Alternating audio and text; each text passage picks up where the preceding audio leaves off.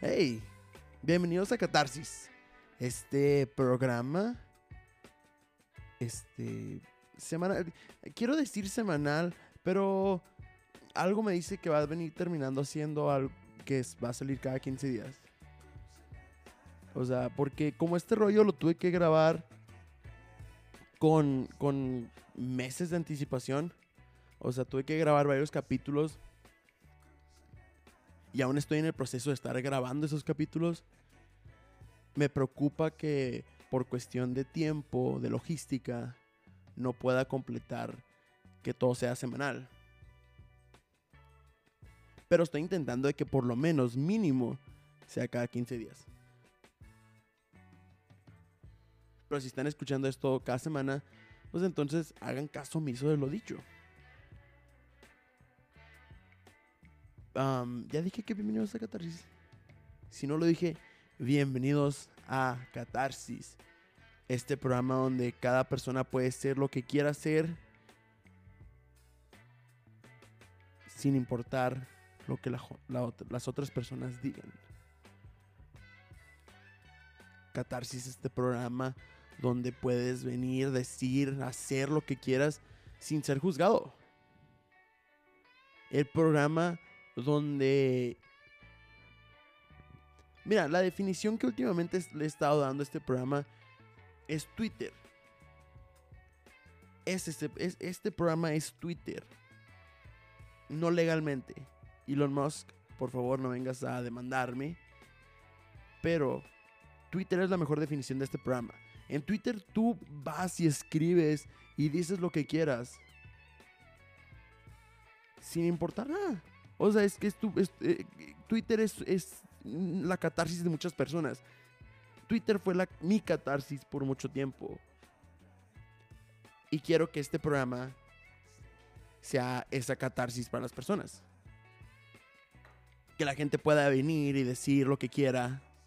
Su forma de pensar, su forma, de decir las cosas, sus chistes, lo que sea. Sus anécdotas, no importa.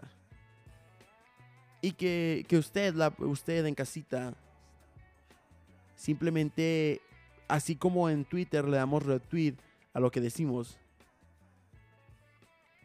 que en este programa simplemente, o sea, hagamos como que un retweet mental, o sea, como que digas, ay, yo, yo apoyo ese pedo. Yo estoy de acuerdo con lo que está diciendo. Esto es Catarsis. Catarsis es este programa donde la gente puede ser libre de ser lo que son. Y hoy tenemos un capítulo, capítulo bastante especial. Desde que, desde que vengo planeando este programa, este, yo sabía que quería invitar a este amigo. Su nombre es Andrés. Andrés es un... No llevo conociéndolo mucho tiempo. O sea, llevo... Bueno, sí. 2019. Lo conocí en el 2019. Justo antes de que existiera esta pandemia mundial. Lo conocí, nos hicimos muy amigos. Y hubo un, tiempo en el cual estuvimos saliendo muy seguido. Andrés es este. Es un gran amigo mío. Y desde que yo empecé a, a planificar este programa, yo sabía que yo quería que Andrés estuviera de invitado. Aparte también porque está estudiando psicología, o sea, el vato sabe como cosas, cosas de la mente. Y sí, quiero darles la bienvenida a este, a este programa. Y espero lo, lo disfruten. Espero lo disfruten así como, como lo disfrutamos nosotros teniendo esta conversación. Espero aprendan cosas. y sí.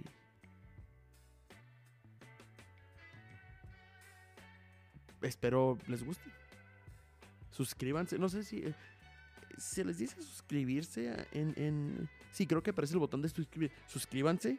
En, ya sea en Apple Podcast, en Spotify, en Anchor, en donde sea que estén escuchando esto, suscríbanse y espero verlos la próxima vez. Muchas gracias. Disfrútenlo. Un besito, un besito, porque ya sé, ya sé que a ti te gustan esos besitos.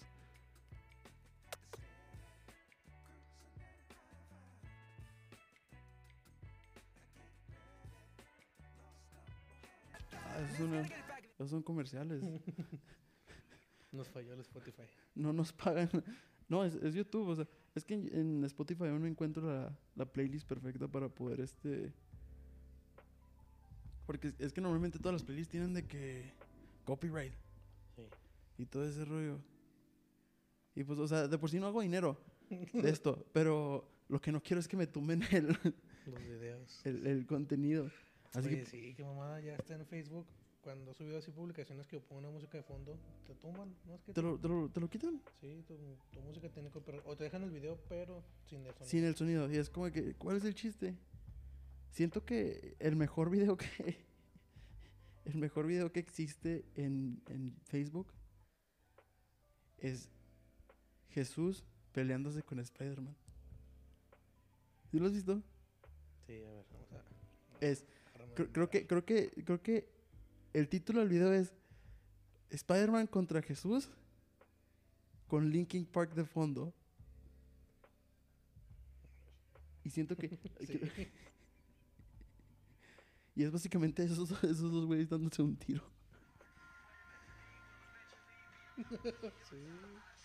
So hard. Esas cosas nomás pasan aquí en México. Y, y, o sea, es que es bien random. es bien random cómo, cómo. O sea, eh, la neta, a mí me gustaría estar presentes en una de esas fiestas en las cuales de la nada ves, ves un Quiero, quiero preguntarte, ¿tú quién crees que haya empezado esa pelea? Uy. Pues que los dos son buenos. O sea, ¿crees que Jesús haya empezado esa pelea o crees que haya sido Spider-Man? Pues que Spider-Man no tiene pecados. O sea, pero que, cabe aclarar que es como que Spider-Man cholo porque trae su, su pantalonera. Sí, sí, trae pantalonerita. Trae y su pantalonera y es como que un Spider-Man cholo. Posiblemente porque era fake. Spider-Man no usa pantalonera. Sí usa pantalonera. ¿Has visto Across the Spider-Verse? Sí. Ahí usa pantalonera. Ay, yo pensé que no usaba chamarrita. Spider-Man Across the Oh, Spider-Verse, hay un, hay- o sea, creo que usa, usa pantalonera, ¿no? La verdad no me acuerdo. Solo sé que sí usan. O sea, usa su chamarra, usa su chamarra, pero creo que usa también su, su pantalonera. A lo mejor rompió la línea del universo y por eso Jesús se lo chingó. Pero sí, o sea, pero qué, qué raro. Uno piensa que no pasan cosas así, pero me acaba de pasar el. hace como dos fines, yo creo. En serio.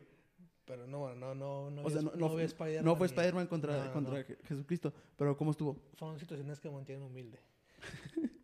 Por- Situaciones que te mantienen humilde. Sí, porque este, no sé, me invitó a una fiesta familiar. Ajá. Y este, pues solamente son aburridas, pero Mm. con un lado de la familia están tan chidas las reuniones. Y me dice que no, va, va a ser temática de payasos. sí. La verdad, historia se pone buena cada vez, cada vez más. Y ya de que no, y este, la entrada, pues es que ya ves tu, tu ovni, ¿no? Entonces, pues no me voy a comprar un disfraz de payaso que cabe destacar que mucha gente sí se lo rentó. Se fueron muy producidos, muy, producidos. ok. Uno nomás, pues ahí, este, se puso algo colorido. Ajá, Llegando ahí me pintaron, también me llevé un compa, ajá. al también lo pintaron y ya, me pusieron un sombrerito y ya, listo, payasos. Sentía que era más como brincos dieras, así todo pardo. Brincosieras. así me sentía. Y este, Qué personajazo es el brincosieras, la neta. yo, yo quería ser el de, el payaso borracho, el de whatever.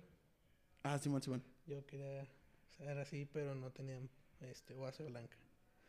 Y ya, pues como nos pudieron, nos pintaron. Ujú. Pero había gente muy producida. La verdad estuvo muy, muy chido. Un evento lleno de puro payaso. Hemos sido varios, hemos sido varios. Sí, esa vez sí me sentí. Dije, hemos sido- "Mira, pues ya, ya vengo en el mood, pues ya Ajá. nomás píntame la carita. Ajá. Y este, estuvo chido, o sea, la compañera muy, muy producida. Ajá. La señorona cumplió sus, no si sus 40, por ahí, pero muy producida la, la compañera. Llevaron show de payaso y todo el rollo. ¿No, ¿No llevaron una estrella? ¿eh? ¿No, No, llevaron no. una estrella? Dios la tenga en su gloria donde esté. Fíjense, que se volvió bruja, ¿no te acuerdas? Ah, sí, sí, cierto. Ah, pinches giros, giros de la vida. Oye, Me estoy acordando de eso, que tú y yo fuimos payasos juntos. ¿Ves? Desbloquea otra vez ese recuerdo, sí es cierto. Bueno, pero Traté era- de olvidarlo, traté de que quedara en mi pasado, o sea, traté de que eso nunca volviera a pasar por mi mente, pero fuimos, tú y yo fuimos payasos juntos. sí, la verdad estuvo, estuvo chido. O sea, estuvo muy agradable, o sea, yo recuerdo, recuerdo que estaba haciendo un, chingo de frío, ¿sabes? ¿En dónde estábamos? En- Estamos en Chávez. Cosas que nos, cosas que nos mantienen humildes. Sí, sí, esas A ver, actividades. a ver, y, y, y recuerdo que esa vez nos habían prometido que nos iban a pagar, no recuerdo qué tanto, por obra. sí, pero pues Hicimos no, como cinco en, en, en dos días. Que fue una putiza, la verdad. Sí. No, no pensaría que no, pero sí. Es una O sea, sí fue una putiza. Y luego cuando llegó la hora de pagarnos, nos dijeron, oye, creo que nomás les voy a poder dar como 200 varos, ¿no? Algo así. Sí, no, ni la vuelta. Y la neta, lo único que nosotros queríamos era... Y recuerdo que hasta ese fin salimos. Sí, de hecho, o sea, llegando de allá. O sea, siempre como que... Yo recuerdo que nosotros tuvimos una buena, un buen tiempo en el cual salíamos muy seguidos. Sí. Sí, pues es que ahora sí retomando todo esto de que todo el mundo trae sus nuevas temporadas. Ujú. Fueron, fueron sus... Esos momentos fueron como los, los, pues de aquellos, de aquellos entonces, los capítulos consecutivos donde. O sea, ¿a, a ti, ¿a ti te gusta dividir tu vida como si fueran capítulos o, o sea, como... O sea, ¿tú cómo percibes tu vida? O sea, por ejemplo, yo, yo sí lo percibo así como de que por temporadas o capítulos en, en cuestión de libros y es como de que, ah, este, en este episodio pasó esto. Sí, está padre verlo de esa perspectiva. Pero yo, la verdad, mi vida es una sorpresa todos los días. No, no, o sea, exactamente. o sea, pero es que es como ese giro inesperado en, en, en la final de temporada. ese cliffhanger. Ah, sí, sí, la verdad. que, sí, que de sí. que vienes de una peda y luego te encuentras, no sé, a quién, a alguien, lo que sea. Y luego es como que queda en pausa de todo ese rollo. Sí, si lo ponemos así, el inicio de esta nueva temporada que fue ya brincando el año. Ujú. Neta, este mes ya se va a acabar, pero puta, ha- este mes. ha no, estado, ha, sido- unos buenos capítulos. Sí, muy, muy densos. Igual y un poquito antes de lo que viene siendo noviembre y diciembre. Fueron como lo que se veían chido, pero ya enero, puta. O sea, sí, o sea, yo también tengo esa, esa perspectiva. La neta, yo veo mi vida como si alguien más la estuviera viendo. O sea, yo siempre tengo como que ese presentimiento como si alguien más estuviera viéndome este, de fuera. En plan de que, por ejemplo, si estoy pasando todo un día echado en la cama, acostado, de repente me llega ese, ese, ese, ese pensamiento de que, güey, si esto fuera una serie, la neta, tú quisieras ver a un güey acostado nomás. Es como el capítulo donde no está la estrella principal. Sí, o sea, como que, como que ese capítulo de relleno. Sí. Pero como que muy de relleno, por así ponerlo. Porque es de que, ah, güey, nomás estuviste ahí, ahí echado sin, sin hacer nada. Es como cuando ahorita que estás hablando de Office, no sé, que un día Michael no está o se va a hacer cuando se va a comprar su casa. eh, Te aparece que se fue a comprar su casa y ya, Que- ya que- todo lo demás pasa en la oficina. Qué gran, qué gran capítulo. Que es donde hacen la- las, las competencias. Sí, ándale. Que hacen la competencia ahí en la, en la oficina. Este. La neta, la única razón por la cual a mí me, llegase- me, me, me gustaría llegar a ser Godín es para experimentar esa clase de, de estilo de vida. O sea, pero me gustaría ser Godín en una, en una oficina así, Con cubículos, con en, con gente. cubículos así, con un jefe así, bueno, buen pedo. O sea, no, no los que normalmente tienen, tienden a existir. Uy, no, pues aquí en la laguna está difícil. sí está complicado. Yo ya fui Godín de dos formas y no, nada que ver con The Office. Es- nada que ver. eh, te, enga- te engañan las, las, las películas y series. Sí, uno quiere vivir el sueño, pero no. Te terminé de contar lo de los payasos. Ah, sí, sí, sí. Mira, es Eso, es eso, que- eso pasa muy seguido en este programa. Desviamos mucho el tema. Sí, está bien, yo también tiendo a divagar bastante. Sí. Pero es que el final es... Ah, ok, sí, sí, pero sí, pero sí. Te este, digo, pues ya pasó todo la fiesta, llegamos todo el rollo, Ujú. este, gente vestida de payaso toda la fiesta, ujú, y luego conocimos a una señora, ujú. no sé qué decir de la compañera, pero bien ambientada, de repente acerca que había una mesa de snacks y pastelitos y todo el rollo. Y eh, llegué y nos pregunté que no han partido el pastel, y que no, pues todavía no dice nada la compañera. Han partido el pastel. Y yo, pues, o sea, sí, bien, bien, sí, ra- bien random la, la señora llegando. Ajá. so- lo- no, no- no nos conocemos, Ujú. pero el pastel siguiente, Sí, no, sí, preocupe. no, sí, o sea, está en una mesa en medio, o sea, así que usted- de la cumpleañera. usted pudo haberlo notado desde un principio, o sea, es lo más grande, o sea, es un pastel ahí en, en medio. Y luego, Y, y este, y ya estábamos tres amigos, bueno, dos amigos y, y yo, y ya nos dice eso, y que le dijimos, no, pues todavía no, no lo parten, no dicen a qué hora ni nada. Dice, no, es que pinche cumpleañera que... Empieza a tirarle mierda a la cumpleañera. Y ya nos cayó muy bien porque sí, de que no, es que esta pinche amargada, que hizo sus jetas y ya, pues nos cayó muy bien, la invitamos a bailar, estuvo cotorreando ahí un ratillo con nosotros y de que nada, pinche fiesta, nomás porque estamos nosotros, por esta güey, y así tirándole, tirándole duro a la compañera. Que se había puesto, se había puesto en un mood medio raro. Ajá. Y ya, pues nos ambientamos chido, hubo bebidas este, de grado alcohólico, bastantes. Hicimos, hemos estado jugando eso mis amigos y yo, en cada reunión a partir de enero en adelante. Empezamos, creo que sí llegamos a jugar, no me acuerdo, una vez. Ah, no sabes, no fuiste. ¿De qué? Como tipo LOL. ¿Mm? el- como tipo LOL. Yo siempre he querido jugar a eso, güey. Y este, cada reunión que hemos estado eh, haciendo, hemos estado de que no, vamos a jugar de LOL, pero de shot, ¿verdad? El primero que se ríe, pues shot. La verdad, después de un shotcito dos y te cambia la perspectiva. La el perspectiva, El semblante. sí, es o sea. que, "Ay, ¿De te ríes? Pero pues uno es bien idiota y dice puras mamadas. Entonces, jugamos lo mismo, pero dijim- dijimos de que, ah, mira, van a hacer show, llevaron un payaso, vamos a jugar. O sea, utilizamos el show del payaso. Primero que se ría, pues show. No, pues este, yo salí victorioso. este, un amigo sí, pues le dio duro a, al tequila, al ron, a todo, le damos eso. Y ya pues salimos inventadillos, de repente ya como a la una, dicen amistades de mi mamá de que no, pues vámonos a seguir a Gómez. No, Simón, fue, parece una buena idea, todos alcoholizados que sí, vámonos. Estábamos Ujú. en senderos o viñedos, no me acuerdo, hasta acá, hasta el No centro. mames. Sí, entonces era un tramote, teníamos que ver por dónde esquivar la ley. No es bueno, no lo manejen así. No manejen tomado. No. Pero en esa ocasión no pensamos en eso, ¿verdad? El Y último que pensaste fue. eh, fue- Yo no iba manejando, o sea, el carro de mi mamá. Y ella, pues, según eso, no había tomado tanto. Pero, pues, bueno, ya le había pasado que habían infraccionado. Entonces, libramos Torreón por segunda vez muy bien. Nada de nada. Llegamos aquí a Gómez y boom, aquí en el Miguel Alemán. Ahí jamás me ha tocado a mí que haya, haya Reten. reten. Pero no sabes, tocó. Ahí por el puente de. Ahí por. Por Valle del Nazas. Por la Por. Vallenas- Ahí por la. Este. Por Soriana. Simón. Sería enfrente, de hecho. Sí. Luego, luego. Sí me ha, a mí sí, sí me ha tocado en, en ocasiones de que se ponen ahí. Yo creo que porque no pasaba por ahí, pero éramos. Es que ahí viene lo chistoso. Sea, todos, imagínate, éramos tres. Como. Ay, güey, sí éramos bastantes. No sé, como seis personas en un carro. Todas vestidas de payaso. Y este, y ya, pues libramos Torreón bien, todo chido. La primera vergüenza que pasábamos, bueno, que pasaron las, las damiselas, fue que fueron a comprar todo el, pues lo que íbamos a ingerir al Oxxo, entonces pues, los del Oxxo y los del Seven cagados de risa. Y este, ya cuando nos íbamos para acá, para Gómez, ya llegando aquí Miguel Alemán, de hecho hay una, hay una, como una partecita donde puedes ir para Valle Nazas y seguir por Miguel Alemán. Entonces vimos las, vimos la- las sirenas y le dije yo de que, ah, pues vente por, vete por allá. Y todas de que, diciéndole a mi mamá de que no, este, no, no, dale lento y que no sé qué. Dale lento para que no Sí, te. Pues pura madre. Sí, nos pararon, sí, se armó un desmadre, sí, le quitaron el carro a, a, A a mi, mamá. a mi jefita. Ajá. Y este, ya, pues nos bajamos todos vestidos de payasos, entonces todos los tránsitos y policías así como que, a la bestia.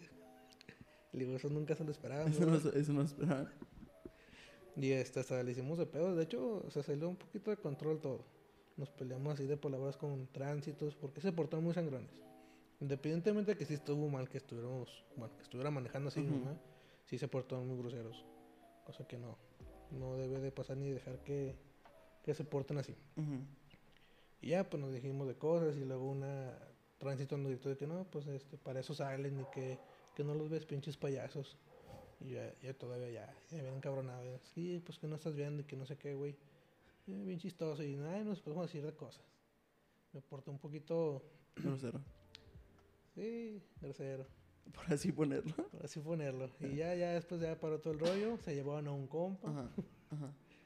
Él nomás preguntó que, pues bueno, ya no se infraccionó, pues mínimo, este, denos el, Ya, ya, fuga. denos su, díganos su, pues identifíquese, porque Ajá. nadie, nadie de ahí se identificó. Identifíquese. No, Pero pues, pues, para, básicamente dijo que lo verguemos, dice. sí. Y a mi compa luego, luego había unos, ahorita se llaman Gori, creo, los Gori. Luego, luego llegaron sobre de mi compa y se lo llevaron, vámonos, órale, güey. Y dijimos de acá, la madre. Ya, pues mi otro compa con él, nosotros ya nos fuimos. Obviamente, pues ya llegaron todo bien, se lo soltaron, todo chido.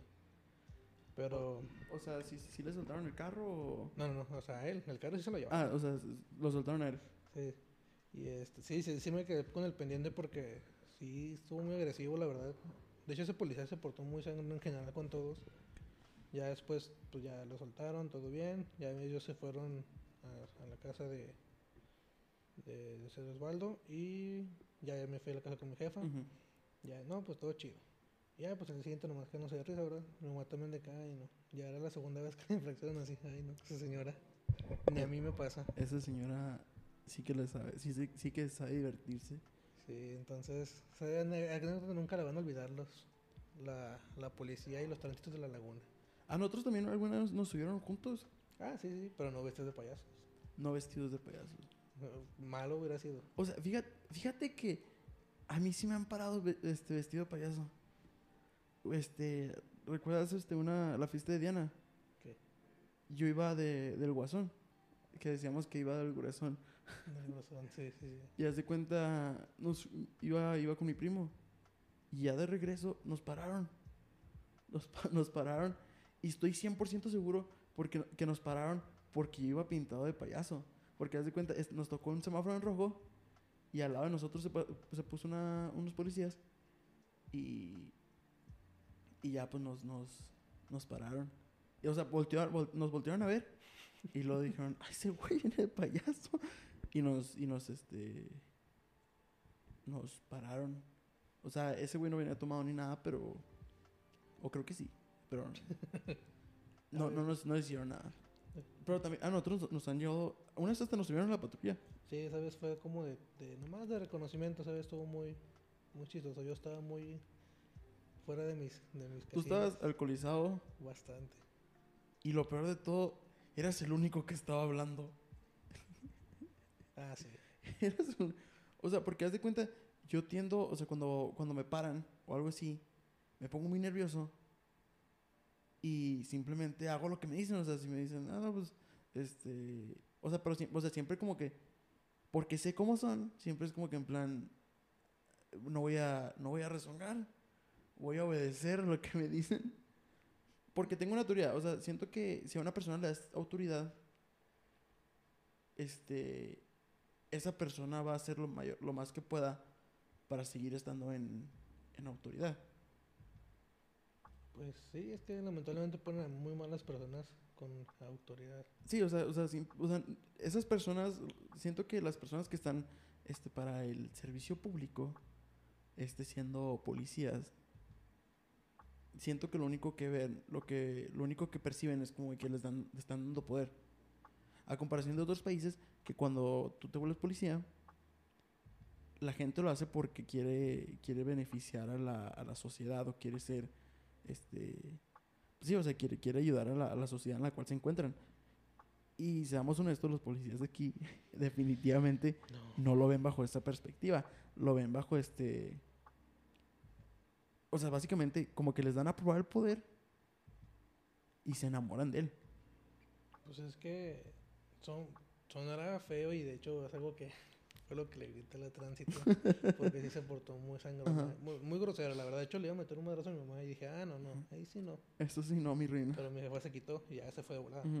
Y ahí fue cuando yo me encabroné y empecé a decir cosas. Porque ya después de que me dijo que no, pues no soy una pinche ciega. Le dije, sí, pues soy una pinche ciega. Y este, ya me sentó diciendo cosas y le dije, sí, Ujú. sí, sándale, pinches sin estudios. Oh, por- porque es verdad, o sea, muchas veces... Sí, no, es o que sea, es- sí es verdad, o sea, está muy mal, pero siendo sincero y porque conozco gente que acaba de entrar a la policía, este, conocidos con alguna vez salí. Sí, o sea, es porque básicamente no te piden nada, o sea, simplemente dices, ¿quieres ser policía? Y lo, ah, Simón. Y lo arre. Y muchas veces lo que pasa es que cuando estás en la academia de policías, academia de policías entre comillas, te pagan por estar ahí. O sea, creo que te dan una beca de, de cierto, de, de cierta cantidad de dinero Y muchas veces lo que la gente hace es, ah, güey, me meto a la academia, me dan dinero y, y la armamos. Pero es que, bueno, sí, está muy mal por parte de, a nivel estatal y en general, a nivel de país, porque, digo, no, obviamente ya ahora sí comparando para, para más en países ya más desarrollados, a la gente le hacen estudios, o tienen que, tienen que pasar Ajá. exámenes psicométricos, Ajá. tienen que tener cierto nivel académico, este, de conocimientos en general, no nada más de, de escuelas, sino en general. O sea, simplemente, o sea, de, de, de Sí, saber o sea, ser, personas cultas que puedan demostrar que no van a, precisamente que no van a abusar del poder que van a tener. Y aquí no, o sea, aquí, como te digo, yo he conocido gente que, eh, bueno, esas personas han sido muy buenas, son buenas, no son de los gentes pasadas de lanza, pero los demás no, y porque man, yo he escuchado de ellos de que, ah, no, la neta, la verdad, o sea, antes no había aquí, si te fijas aquí en Gómez, antes no había tránsitos, No, ahorita está llenísimo, ahorita Y está es de que te pura de, gente- trans- de tránsitos. que les escuchas hablar y prepotentes, este, pues sí, groseros de los que dicen dijiste, eh, haya. a lo mejor suena feo, pero por una... haya sido como haya sido, Ándale, joven. Sí, sí, sí.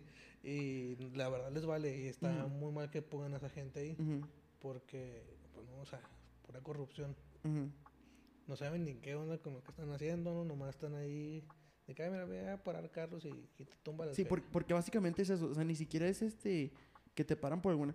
O sea, yo, yo vivo, o sea, normalmente he vivido en Canadá. Y haz de cuenta, si tú manejas bien, o sea, si tú andas en tu propio pedo, en ningún momento vas a, vas a tener que lidiar con un policía ni nada. Aquí, güey, la, can- la cantidad de veces que me han parado aquí en el bulevar este, o sea, si por ejemplo, yo sé que si voy a regresar tarde a mi casa, trato de nunca manejar. Aunque, aunque no tome ni nada. O sea, siempre es de que si voy a llegar tarde, trato de no manejar porque sé que me van a parar. Y no me gusta andar lidiando con policías. Más que nada porque me pongo nervioso y ellos ven ese nerviosismo como de que, ah, tú- o sea, aquí te vamos a tumbar feria. Pues eh, la vez que nos pararon fue la vez que fuimos con Marlon, ¿no? Y luego Fuimos con Marlon. quinta, sí. Gran, Bueno, persona- y- gran personaje, Marlon. Sí, bueno, ya lo vamos a volver a ver. Yo tengo... Voy, voy a grabar con él, de hecho. ¿Cuándo? Este, aún no sé, pero Ah, quedamos, que vamos a grabar. Luego lo visito también. Ya tengo ahorita que no lo veo. Bueno, y esa, bueno, esa vez, ya por experiencias de, de la vida, esta persona de mucho loquear, ya me aprendí todas las mañas y es cuando ya me di cuenta, yo soy muy atento en general en Ujú. todo y me doy cuenta que la gente que está en esos puestos no saben, no tienen ni puta idea de qué está haciendo. Entonces, de verdad les preguntas algo y, eh, sí, vergazos. y este, y a mí tengo la suerte que me han parado sobrio cuando he estado alcoholizado. Ya no lo hago, ahorita sí, ya tengo mucho rato que no lo hago. Ya manejar así, Recuerdo que antes lo tendías, tendías a hacerlo bastante, bastante. bastante Y- seguido. y correr con una suerte. Sí, o sea, me, me sorprendió. La neta no me sentías. O sea, me sentía más seguro manejando contigo borracho que manejando yo sobrio. O sea, era de que. Sí, es la suerte. Usualmente me paraban cuando estaba sobrio y por estupideces. Por ejemplo, el reglamento de tránsito dice que a partir de las 12 creo, se, ya el reglamento de, de semáforos ya se inhabilita. O sea, es uno y uno, o pitar o respetar. Por ejemplo, si es amarillo, ujú, tú tienes el paso y el que está parpadeando en rojo tiene que esperarse y así. Entonces te lo puedes pasar, no hay problema. Y se reactiva como a las 6 de la mañana. Eso yo me lo aprendí ya una vez que un, un tránsito me le hizo de pedo. Y una vez también iba manejando después del trabajo y eh, me lo pasé, o sea, porque ya no había ni un, ni un alma afuera, ya eran como las 2 de la mañana. Y entonces ya me paso y había uno ahí cazando. Y de volada, no, es que se pasó. Le dije, no, mira, así, así. No sabe ni qué onda. O sea, se le dije, no, mira, está tal cual. Descargué los, los, los reglamentos Ajá. de. Son diferentes, pero hay estatal y hay de ciudad. ujú. Descargué Y el de Lerdo, el de Gómez, el de Torreón. Y ya me Para estar al tiro. Mire, aquí viene esto y esto. Ujú. Y ya me empezó a decir que el foco. Le dije, no, el foco ya no vale como. Le dije, si está apagado, sí. Pero estaba. Hizo como con corto. Ajá. Ya me empezó a sacar y ya al final pues, vio que no iba a ganar, que no le iba a dar vera. No, ándale, Ujú. pues váyase, pero que no sé qué. No saben ni qué onda. Y volviendo a la vez que nos pararon, la vez de la fiesta de Marlon, bueno, que fue en casa de Marlon. Fue, no fue en casa de Marlon y luego nos fuimos a una fiesta. No, esa vez nos pusimos muy, muy mal. Bueno, yo me puse muy, muy mal porque tomamos oso negro. Yo recuerdo, no, no, de hecho, de hecho tomamos Kraken esa vez. Yo tenía la botella de Kraken en mi No, mochila. esa, esa fue en la quinta. ¿Eh? Esa fue en la quinta. No, la vez que nos pararon los policías, la vez que nos subieron a, a la, a, la, a la- a la patrulla, recuerdo que estábamos en la casa de Marlon, estábamos teniendo una convivencia un poco no sana. Y luego ya después, este, eh, una amiga dijo, eh, pues vamos a... Este, tengo una amiga que, que tiene una fiesta aquí cerca y dijimos, ah, pues va. Sí, de hecho sí estaba muy cerca. No, no era nada Sí, no, de hecho, de hecho es- está bastante cerca. O sea, de hecho nos, nos fuimos y nos venimos caminando. Y luego ya, pues fue. De, de regreso fue lo, lo acontecido. Pero cuando yo ya, cuando lleguemos para la, por hacia la, la fiesta, yo andaba muy alcoholizado. Entonces ahí me tocó pues conocer a, a San Pedro, saludar un ratillo, ya se me bajó todo el rollo y dije, ah, otra vez, véngase. Seguía, ya no, ya no, ya no tomé, ¿verdad? Pero sí seguía todavía ambientado. Y ya fue cuando pues íbamos en la calle, no teníamos bebidas en la mano. De hecho, no estábamos haciendo nada. O sea, no, de hecho, ¿sabes qué fue lo que pasó? Y siento que fue la razón por la cual tomaron la decisión de pararnos. pues, Porque corrieron. Porque corrieron. Siento que si no hubieran corrido y solamente hubiéramos estado caminando y nos hubieran, o sea, nos hubieran parado. O sea, obviamente nos iban a parar porque eran, eran como las 12 de la noche e íbamos caminando. Obviamente nos iban a parar. Pero siento que hubiéramos tenido más posibilidad de decir, no, pues vamos caminando, o sea, normal, casual. Y, y bueno, ya cuando nos, bueno, ya vi que la patrulla de volada vio, pero se arrancó como si fuéramos narcos. Sí, sí, no, no, sí, o sea, como, o sea, como que fue Chuy el que corrió. Fue Chuy el que corrió y luego fue, fue cuando se, se arrancaron. Y luego recuerdo que Chuy estaba diciendo que su mamá daba bonos. Sí, es que me acuerdo perfectamente de eso, porque cuando er- éramos varias personas. Éramos puro personaje. Sí, y este, yo les dije, yo estaba, yo siempre, eh, estando hasta muy, muy ebrio, de todo me acuerdo y sí, soy muy consciente de todas las cosas. Ujú. Entonces ya sé cómo actúan. Y les dije, me acuerdo que les dije a todos, si ya nos pararon, no les suelten dinero. Y nada más, sí, sí, a todo lo que digan, sí, sí, sí, porque no nos pueden llevar, realmente no nos pueden hacer nada. Ujú, Porque es sin motivos el que nos pararon. Sí, corrieron, pero también es un motivo muy estúpido. Y entonces ya... Y aparte en ese caso hubieran subido al que corrió. Y de hecho fue el primero que subieron. Sí. fue el primero que subieron y lo dijeron. Creo que hasta él mismo dijo, eh, pero ¿por qué no más yo? Sí, de todos nos subieron y nos bajaron. Fue como que súbanse, bájense, súbanse. Y este, ya, pues sí, les- sí me acuerdo que les tomaron feria.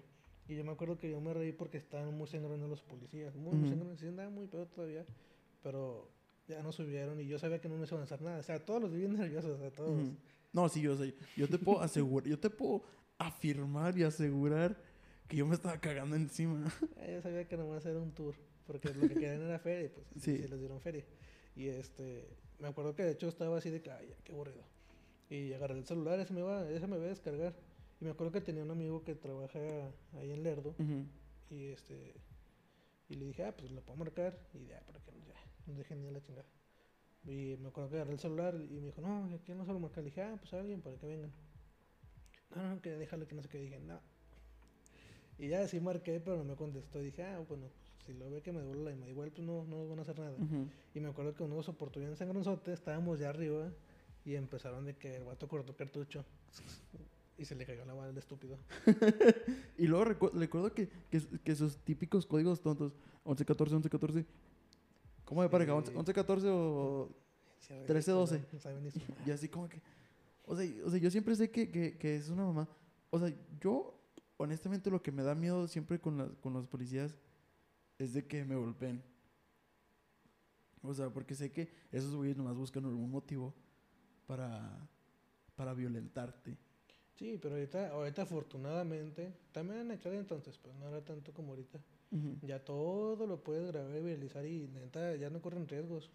Porque como volviendo a la historia de los payasos, ujú, este primero el tránsito que nos paró le dijo él le dijo a, a mi mamá de que ah, bueno, mira la multa le va a salir en no sé siempre inflan el precio Ujú. no de que la va a salir en 10 mil pesos. Pues iré mucho eso que y mi jefa de que no pues así haciéndole a la mamá de que Ujú. no deja- hágame el paro y de que no pues bueno y él nos dijo ya vamos por el dinero al banco que estaba por ahí. Ya nos devolvemos y no ya no quiso el güey. Y ya nos dejó ahí tirado ya no nos volvió a hablar. Y sí dijo que no, es que no a perder mi trabajo por, por eso, porque me acuerdo que alguien ahí estaba grabando. Y sí, sí grabaron todo el rollo. Pero pues ya, ya no son tan güeyes y no te pueden... Antes sí, ¿verdad? Sí te madrean por cualquier cosa. Ahorita ya no lo hacen para bien. Y qué bueno, porque... A mí Sí, nunca me han pegado, pero... No, no, o sea, a mí tampoco, pero o sea, siempre, o sea, he escuchado muchas historias de personas a las cuales las han golpeado o les quitan las cosas simplemente por porque sí. O sea, yo recuerdo que o sea, automáticamente mi mente fue de que ¿cómo voy a, cómo voy a marcarle a mis papás o a mis hermanos de que de que, o sea, o cómo voy a llegar a mi casa sin dinero y sin teléfono simplemente porque me, me subieron a la a la patrulla. No, y esa vez les fue bien porque nomás les tiraron, le tumbaron feria. Sí, o sea, y de hecho ni siquiera fue, fue mucho. O Pues sea, es, nada- más, la verdad es nada más perderle el miedo. Al principio no te digo que no, también cuando apenas empezaba a salir y todo, y ni siquiera a tomar, a salir así noche, en general, sí. este, sí me daba mucho miedo. o sea, Ujú. No te miento, la primera vez que me infraccionaron, este, lloré. Tenía 18 años y me acuerdo que estaba en Torreón, no sabía ni qué pedo, no sabía dónde andaba, de una vuelta mal. Y ya ves que hay policías que te hacen así de que, bueno, tránsito, que te hacen, eh, y yo ahí voy de menso, de que, ah, ¿qué onda, qué onda? No, pues mamaste. Y yo, no me diga eso. Es mi primera vez manejando. Y ya después de ahí ya empezaron a notar las mañas, todo ese rollo, y empezabas a, a ver que no conocían nada de lo que hacían. Yo, yo siempre, o sea, yo de un tiempo para acá lo que hago es decir, ah, pues, haga lo que tenga que hacer. Ándale, ajá. o, sea, le- o sea, si me paran y, y es válido, o sea, si me dicen, ah, mira, aquí está la, la razón por la cual te, te voy a infraccionar, es como que, pues, Sí. hágase como se tenga que hacer, oficial. Y no lo van a hacer porque ya ahora sí se, se pónganse a leer el, el reglamento de tránsito. Este, no hay motivos, entonces no te pones una infracción así de la nada. Ujú. Si te paran también así por- de que, ah, no sé, es que vi que aceleraste o que traes un foco fundido y ah, tú lo Ujú. revisas y no está todo bien, no te pueden hacer nada. Así que te saquen más cosas, ah, digan lo mismo, de que, pues, sabes que, pues haz lo que tengas que hacer y no van a hacer nada, te van a tener que dejar ir. Aparte los policías también no, pueden- no, no hacen nada. Y eso de que dan a los tránsitos, pues si van, pues también no te pueden hacer nada. Porque pues, todos se lo sacan de la mano. Sí, De- pues de es que mano. lo que lo que buscan es jugar con el miedo de... Sí, pues te digo, o sea, la verdad es nada más perderles el miedo. Obviamente sean responsables en cuanto Sí, a o sea, o sea, también si se están mamando, o sea, tampoco... o sea, Sí, o sea, yo... Si también ven hasta el culo y, y quieren, este... O sea, y si los para el tránsito, es como de que... No, pues ya más, Sí, déjame... ahí sí, pues ni, ni modo, o sea, no pongan resistencia. Ujú. Es válido. O si te pasaste un rojo o algo así, ok, pues la regaste. Ujú. Pero si no, pierden el miedo y de verdad nomás digan lo que tengan que hacer y ya. pues, Ujú. sí, está bien. Sí, Ahí- o, sí, o sea, lo que, lo que yo siempre trato de hacer es que si, si, si yo no hice nada, simplemente me dejo, o sea, siempre, si por ejemplo me dicen, ah, revisión de rutina, o sea, yo no tengo nada, yo siempre es como que, ah, Simón, güey, haz lo que quieras, lo que tengas que hacer, o sea, porque sé que si tú les dices, ah, no, no puedes abrir la puerta, no puedes hacer X o Y cosa, es cuando se ponen así, mamones, y luego, luego algo, te van, algo van a querer, este, Sí, siempre van a o sea, algo, algo van a querer buscar. van a lo, a lo violento y entonces, ¿para qué? O sea, una vez me acuerdo que llegué, llegué a esos extremos, iba con, con Armando, eran los tiempos donde sí salíamos así bastantísimo. En aquel entonces, de hecho apenas íbamos como que a un lugar, ni siquiera íbamos, es lo que te digo, me paran más sobrio. Me- nos pararon y estábamos totalmente sobrios los dos, totalmente.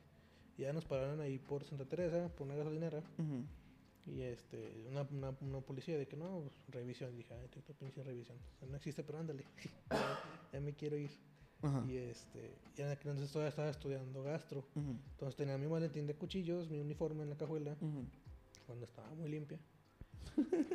Ahorita ya está limpia otra vez. Ya, Ya lo volviste a sí, sí, Antes nomás llevaba eso, mi maletín de cuchillos y mi uniforme. Y entonces me dice el policía, ese vato luego, luego, luego se bajó muy mal. Ujú. Y este, ya va con una, una policía. Ujú. Y de que no, pues revisión, todo el rollo. Siempre hay que fijarse porque también te clavan cosas. Sí, exactamente. Eso es lo que también, es lo que también me pasa. O sea, de que yo- por eso, por eso mismo yo no me porto mamón con ellos. Porque, o sea, yo no quiero darles un motivo para que digan, ah, déjale clavo este, este paquetito de drogas aquí en... No, pues ¿A que todo, todo es fijarse también. Sí, yo, o sea- yo, yo he torcido dos veces donde sí me han dicho que no hágase por ahí. dije, no, está revisando mi carro. Yo voy a, a ver qué onda. Voy a ver qué onda. Le dije, no, porque ya, sí, sí he visto así una que otra ocasión que plantan cosas y. No, ¿cómo le voy a plantar? Le dije, O sea, por ejemplo, a mí me pasó aquí afuera de mi casa, güey. O sea, un día venía yo a ver a mi novia y, y haz de cuenta, pues, yo iba a meter, yo iba a meter el carro, pero pues para meter el carro necesito que ocupar este, la calle, ¿verdad? Y, y de a lo lejos vi que, se, vi que venía un, un- O sea, vi, vi la luz, ¿verdad? Y dije, pues déjame, espero a que pase para yo poderme meter. Y pasaron y resultaron que eran los de fiscalía, güey. Y me vieron que estaba en el carro se pasaron y luego se, se regresaron y se bajaron en chinga. Y luego, luego, este. Este, bájese, joven. Yo soy como que. Arre. O sea, Pues bueno. o sea, pues ya. O sea, un por favor, ¿no? no estaría de más. Pero sí, o sea, era de que lo, lo voy a inspección de rutina, joven. Y es de que, no, pues Simón, haga lo que tenga que hacer. Pero eran tres cabrones revisando, mi- revisando el carro. Y era como que tenía que estar muy al tiro. Porque yo sí pensé, o sea, y, en ningún momento me porté groseros con ellos por lo mismo, porque yo sabía que si les daba una, un razón, una razón, era que van a querer clavar algo. Y recuerdo hasta esa vez, uno de ellos me checó mi teléfono, güey. La madre. O Sí, sea, es que Checó, checó todo mi teléfono, güey. O sea, de hecho, ya ves que, que, tiene- que puedes tener carpetas ocultas Ujú. en tu galería y todo, que es normalmente donde uno, uno guarda notes. Me dijo que las bloqueara, güey. Bueno, para empezar, eso es muy legalísimo. Es, es, es estúpidamente legal, pero, o sea, tampoco le quiero andar, tampoco le quiero andar cuando, o sea, cuando tienen una camioneta y pistolas y que lo único que, que confirma que son de fiscalía es que en la, en la puerta tiene un sticker que dice fiscalía. Ni siquiera era O- una, O sea, tampoco, tampoco, un- una camioneta de los, de los del 98, ahí Sí, de o- fiscalía. o sea, tampoco quería jugarle muy al ver, o sea, yo simplemente, o sea, dije, ah, no, pues sí, bueno, o sea, y la neta, pues dije, ah, pues, me van a ver mi, mi, mi pito, o sea, que que tiene, o sea, Mm, Usted quiso verlo. o sea, yo. Yo lo único que lo puedo ofrecer no es mucho, pero pues usted está insistiendo que lo quiere ver, pues ahí está. Sí. Y, y sí, o sea, y, y eso me pasó aquí afuera de mi casa, güey. No. Ah, También una vez por mi... Bueno, casi llegando a mi casa fue igual. Pero te digo, a lo mejor es mi trastorno de borderline que, que no me da como que me da situaciones. Y aparte me caga la injusticia, la odio, la odio. Así neta me, me encabrona. Así cuando hacen esas mamadas, ya lo supe lidiar mucho. Después Ujú. fue de trabajo, fueron años. Ahorita ya es como que, sí, ándale, sí, dígame tu, tu, todo tu rollo, sí, sí, yo sé que me vas a dejar ir, ándale. Lo que te tardes una hora, dos horas, Yo sé que me vas a dejar ir, o sea, yo no, no a hacer nada. tú síguele. Y la vez que nos pararon ahí en, ahí en la gasolinera que iba con Armando, Ujú, apenas íbamos a ir a comprar, de hecho. No, obviamente no compramos porque, pues, pendejos no somos. Ya nos pararon, el policía se portó bien mamonzote, de que no, bájense de volada, y le dije que no, voy a revisar contigo. O sea, pues nomás estoy viendo. No, ¿qué va a ver? Dije, no, pues no voy a quitar la vez del carro. No, y se puso así mamón. Y ya como que ahí agarró el motivo de que, ah, este güey anda así, ¿no? Y este, vio los cuchillos y dijo, no, es que eso no puede estar portándoles arma blanca. Y dije, le dije, mira, bueno, tú eres estúpido, ciego, las dos. Estás viendo que está mi uniforme de chef. Estás viendo que son cuchillos donde viene el nombre de la escuela que está aquí en cuarto, está adelantito. ujú. Y bueno, tú te haces güey o qué pedo. Y le dije, es cosa de la escuela, ¿no? Es que no lo puedes portar. Le digo, está en un estuche, son cuchillos de cocina. aparte están en la lo Estás cajuela. viendo, están en la cajuela. Le dije, no mames. Y de que no, que no sé qué. Y se puso muy, muy, muy sangrón. Armando estaba bien culerísimo. me dio mucha risa. Y este, se puso mamón. Y me dijo que no, te sientes muy vergas. Yo como, como el pinche gatillo, ¿a poco soy muy vergas? y sí le dije, dije, ah, andas muy mamón, güey. Y ahora sí, sí, me salió ya lo grosero. Le dije, Ujú. "Anda- andas muy infladito. Le dije, quítate, tu placa y tu chaleco, vamos a darnos a la madre. Sí, o sea, ya, yo me le verga. Ya, ya, en plan, ya, que te- no Y te sí, importa es que sí me, sí me molesté mucho porque se puso muy sangrón. O sea, sí, cualquier cosita la quería agarrar para eso. Y ya, sí le dije que quítate la placa y nos damos a la madre, güey, de volada. Ujú. Dije, pero que no se meta y no, no quiero pedos. No, Simón, y que la chingada. Y ahí fue cuando la, su compañera la agarró el pedo de que, güey, no, no hay nada que, que podamos hacer aquí. O sea, vamos. Dije, no, el carro está limpio, vámonos ya. No, que no sé qué. Todavía seguía diciéndole a su compañera. dije, no, no trae nada, vámonos ya. Y ya. Y este se fueron, y que, "Ah, pinche puto. Llegan a la verga. Y este, Armando bien culiadísimo. Ajá, Obviamente de ahí ya no- esperamos a que se fueran ya bien lejotes y ahí Ujú. no compramos, ya nos fuimos a otra puerta. ujú, Pero ya me ha tocado con los militares. Cuando iba a llegar a mi casita, una cuadrita, una Ujú. cuadra así dando vuelta. No me fui por esa cuadra porque estaban dos camionetas de militares tapando la calle. La calle es una cosita Sí, chiquita. sí, sí, sí, he visto, sí, casa. En- Entonces pones un carro y ya tapaste todo. Y dije, no, pues me di vuelta y me fui por la otra calle. No, parece que también hubieran visto al Chapo. Me di vuelta, me fui por la otra calle, así, uno atrás y uno adelante. ajá. Y se bajaron como ocho güeyes.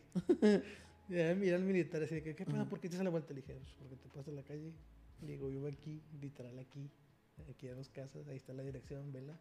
Ya también revisaron todo el pedo y que no, es que se ve muy sospechoso. Y dije, no mames. Dije, tapaste la calle, bro. O sea, estás tapando la calle, güey. O sea, ¿quieres que huele o qué? Sí, entonces ya también revisaron. Ellos no se pusieron tan fantoches. Nomás revisaron todo el pedo, pues paranoicos. Y ya, me dejaron ir. Más dos casitas y me estacioné y listo. Y dije, ay, esos pinches vatos sí. De cualquier cosita se quieren agarrar. Pero pues pierden el miedo. O sea, y por ejemplo, tú estás estudiando psicología, ¿no? Todavía. Todavía sigues estudiando psicología. ¿Qué tanto le sabes? Pues. O sea, ¿qué tanto consideras que, que le sabes? Bastante. la verdad, O sea, por ejemplo, por ejemplo, lo que yo quería preguntarte, especialmente acerca de ellos, es por qué, por qué tienden a, a- a elevarse de esa forma. Porque son personas. bueno, sin sonar como. Ni, elitista, ni clasista, ni nada de eso. nada de eso. Ya de la manera objetiva. La verdad, la mayoría de las personas, de esas personas son gente que no tiene nada, que vienen ahora sí de muy abajo, que ha sido su única opción, ¿no? De como, como esto de que cuando no la armas en, en la vida, no sé, irme para Canadá. Ajá, sí. barras, barras. sí, soy, sí, Y este, o cositas así, ellos son Ajá, de sí, de que no acabé la prepa, tengo secundaria. Ajá, Y tengo Bueno. como siete hijos. Ajá, es como que bueno, pues, mi única opción es la policía. ¿no? Oye, así se la van y pues bueno, eso es lo que, lo que lamentablemente teniendo oportunidades, bueno, hay más, pero pues se agarran de eso, es lo fácil y está bien. Uno hay que salir adelante de la forma que sea. Pero consideramos que son personas que no tienen, no han tenido muy buena vida que digamos, han Ujú. tenido malas experiencias, este, pues no tienen tanta cultura, es, por lo mismo de sus entornos. Son gente, la verdad, en simples palabras, pues heridas. ujú, Si algo tenemos como en general, como mexicanos, somos una población muy herida. Entonces la gente con menos recursos que uno, la gente más herida que siempre está en la defensiva. Y pues imagínate, gente que siempre ha estado de que ah, al tanto por si los madrazos o. o que los ofenden en tal parte o que la calle es fea y Ujú. todo el barrio, la mamada. Pues imagínate que le das un cargo en donde pues ya estás arriba de, O sea, tienes el, tienes el poder. de la ciudadanía, ajá, o sea, te dan poder, realmente sí te dan poder, entonces pues ellos se enaltecen de eso y se agarran de ahí. Es como los, los guardias de una, de una cerrada, güey. De una cerrada. Que les das, que les das cierto poder y ya se vuelven súper inmamables. Ay, sí, una vez me peleé con una de las villas, no, Ajá. sí, villas allá en Torreón, frente del TCM. Ajá. ¿Sabes? Estaba de Uber. Ay, hijo de su madre. Se tardó muchísimo en salir para abrirme la, la, la reja. Ajá. Son como pinches cuatro rejas para entrar a, allá a donde iba a ir. Y entonces, ya todo lo normal, todo chido, estaban abiertas. Ya la última, hijo de la madre, se tardó como 30, 40 minutos. Y este. Y todos salen emputado.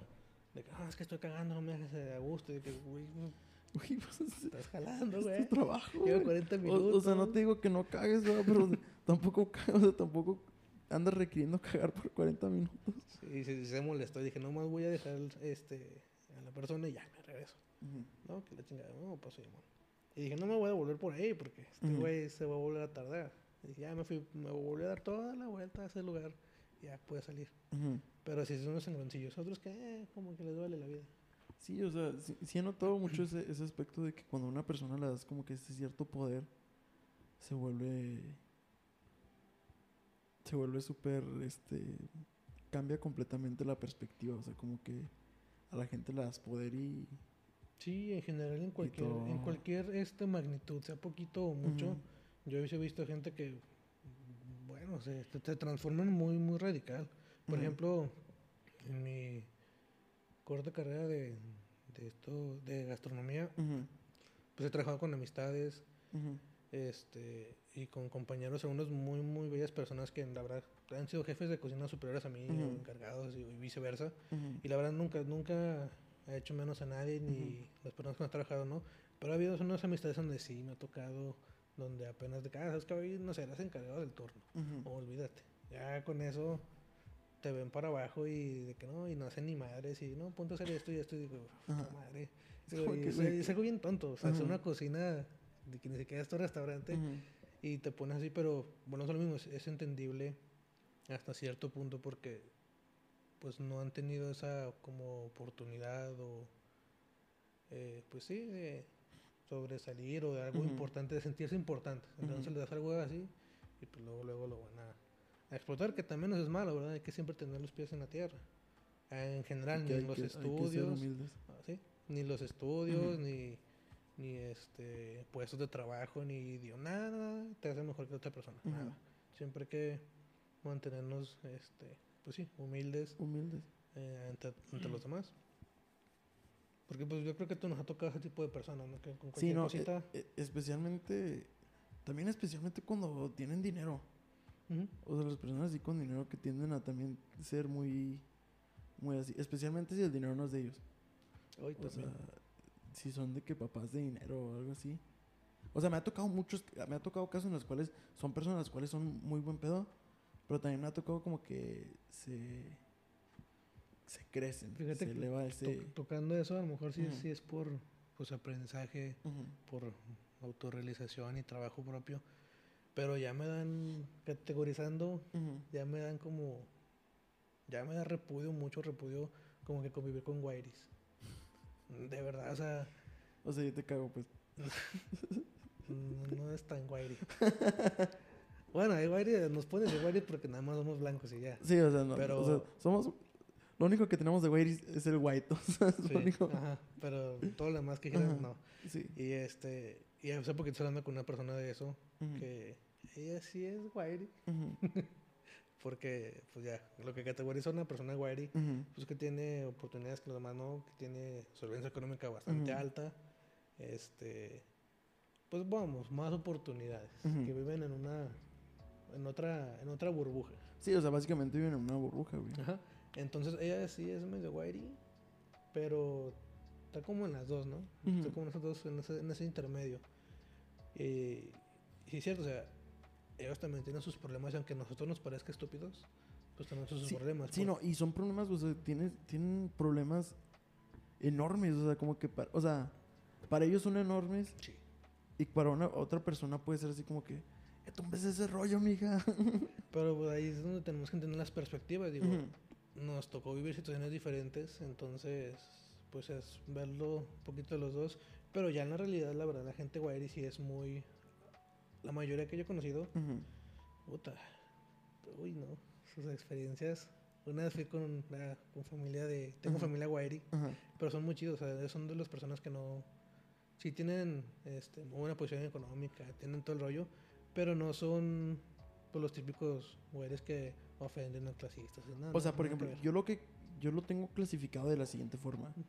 Existe el Wiry que se, o sea, que fue creciendo, o sea, que se hizo, o sea, que, que por méritos propios se hizo, o sea, se creció. O sea, por ejemplo, de que le chingaron y estuvieron trabajando y llegaron a ese punto donde están. Y están los Wiries que fueron, que se les dio. Pues la o sea, sí mayoría son dio- de nacimiento. Sí, o sea, y ese es- es- siento que esa es como que la diferencia más grande de, de las perspectivas. Porque, por ejemplo, he conocido muchas personas. Siento que la mejor. Siento que la mejor amistad que sí, que, que existe, es ese amigo lo cual conociste cuando estaba medio jodido. Y luego que de repente, no sé, a sus papás les va muy chido. Y. Y básicamente se vuelve la misma persona que era antes, pero ahora con dinero. O sea, es- siento que es una siento que es la siento que es la mejor forma de hacerlo. Pues es que también ahora sí va esta parte de seguir con tu cultura, tus enseñanzas, tus Ujú. valores.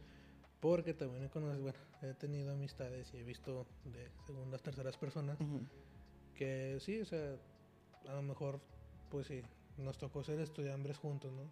Y ya después han sido del 1% que les va chingoncísimo en, su carrera. Son de los poquitos que salimos, salen y Y les jale chidote. Pero ya después, obviamente, pues no tienen o no mantienen esos valores, por así decirlo, y ya se empiezan a, a subir un poquito más. De que, ah, sí, ya gano tanto dinero, pero es que ya esto ya puro, no sé, cosas de marca y tal cosa y tal cosa. y no, es como yo voy, ahora sí, ahora sí, ya de- no es como yo voy a ir acá y es que ustedes no completan y siempre se pelean por eso. Es como que, bueno, o sea, hay que mantener las cosas igual neutras. Digo, pues si ya te está yendo bien, pues va, pero que no te, que no te consuma eso, pues. Si es un logro muy chingón, ojalá todo nos vaya igual en algún momento. Pero pues mantenernos iguales, ¿sabes? Mantener Sí, no, o que sea, siento que eso sí siempre ha sido una O sea, siempre he tenido la creencia que debes de como que mantenerte humilde. Por ejemplo, en, en mi, acá con mi familia, literal toda nuestra vida ha sido como una montaña rusa. O sea, o nos puede estar yendo muy chido, o nos puede ir muy de la verga. O sea, y nunca hay como que, o sea, nunca, o sea, creo que hasta ahorita es como un punto medio, pero, o sea, antes era de que nos iba bastante bien y luego su madre que nos, nos, nos iba muy de la, del año, de la fregada.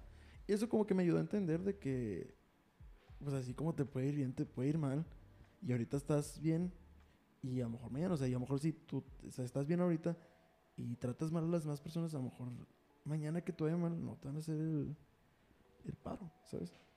Pues sí, bueno, aparte de, de eso de los, de los paros, pues, en general, o sea, no hay por qué perdernos. Por Bueno, ejemplo, bueno, sí, sí, o sea, no, es- no necesariamente en cuestión de paro. Eso sonó como que muy.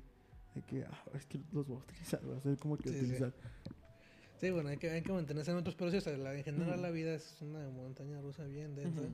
Yo ya tengo como, ahora sí puedo decir que tengo ya meses, Ujú, casi ya, no, sí meses, que ya siento una homeostasis, una estabilidad muy, muy padre. Al principio se siente bien aburrido, pero ya después lo, lo valoras bastante. Pero pues aún así tienes que lidiar con cosas, ¿no? He estado, en esos meses he estado muy bien económicamente. Ahorita, ahorita en este punto estoy de la verga. Pero son cosas que o sea, van a pasar inevitablemente. Sí, o sea, es algo que siempre me da risa. eh, O sea, de hecho, vi hace un poquito un video que dice: Me voy a gastar, me voy a gastar los últimos 20 pesos que tengo. O sea, porque si algo me ha enseñado la vida, es que de alguna u otra forma eh, consigo dinero. O sea, y es como de que. Y siento que a la gente se. Se le da como que cierta, cierta importancia al dinero, el cual yo lo veo de esta forma. Mientras más dinero ganas, tus problemas se vuelven diferentes. O sea, como que tu perspectiva cambia. O sea, no- a lo mejor, o sea, siento que, o sea, yo lo veo más por el dinero. O sea, porque igual que, que a ti, o sea, a mí me de repente me ha ido mal, de repente me ha ido muy bien. Este, y es de que cuando estás muy bien, o sea, de repente como que tu perspectiva, tu perspectiva cambia. Y eso me pasó, por ejemplo, cuando la primera vez que fui a Canadá, este, que, que tuve la oportunidad de trabajar y fue así como de que, ah, me está yendo chido, super perro. Fue la vez, fue de hecho la vez que fui a Europa. Y cuando regresé, pues regresé al mismo punto en el cual me fui, o sea, como que en ceros. Y es como que, vergas.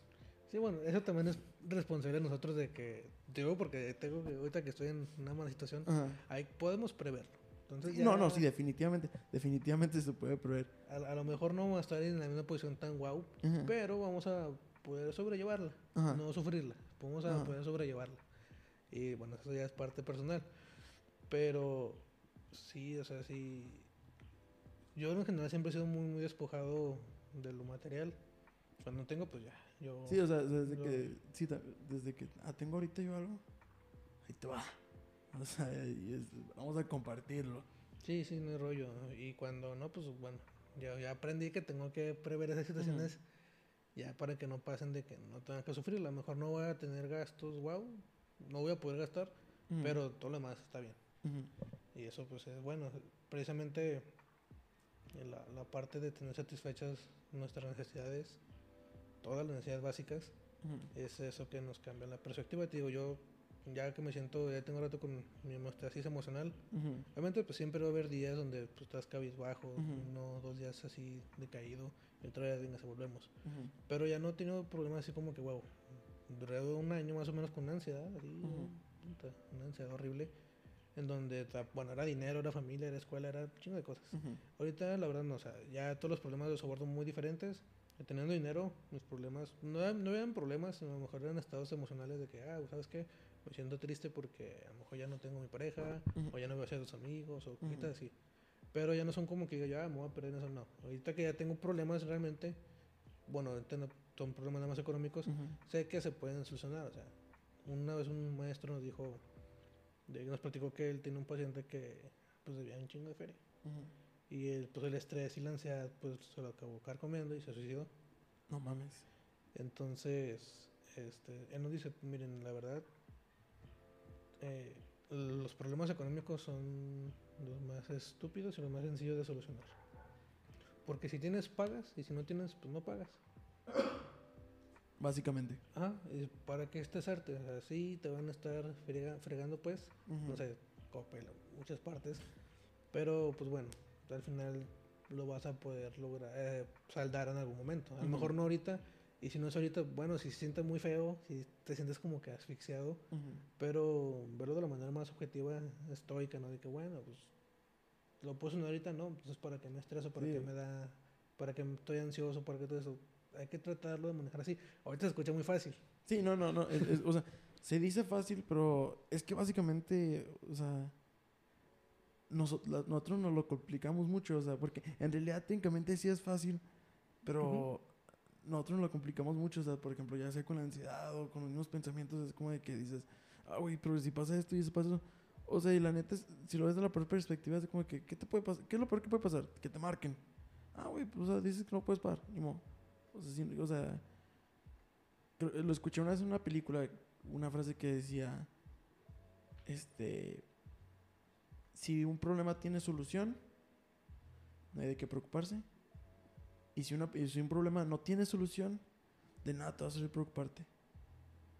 Claro, o sea, hay que tratar de manejarlo así en general, en todos Ujú. los aspectos de nuestra vida. Yo batallé con mi ansiedad, fue un año Ujú. pasadito de terapia en donde le estuve dando macizo en muchas áreas de mi vida. Ujú. Entonces, este, pues digo, ahorita suena fácil Ujú. porque pues ya llevé yo ese proceso.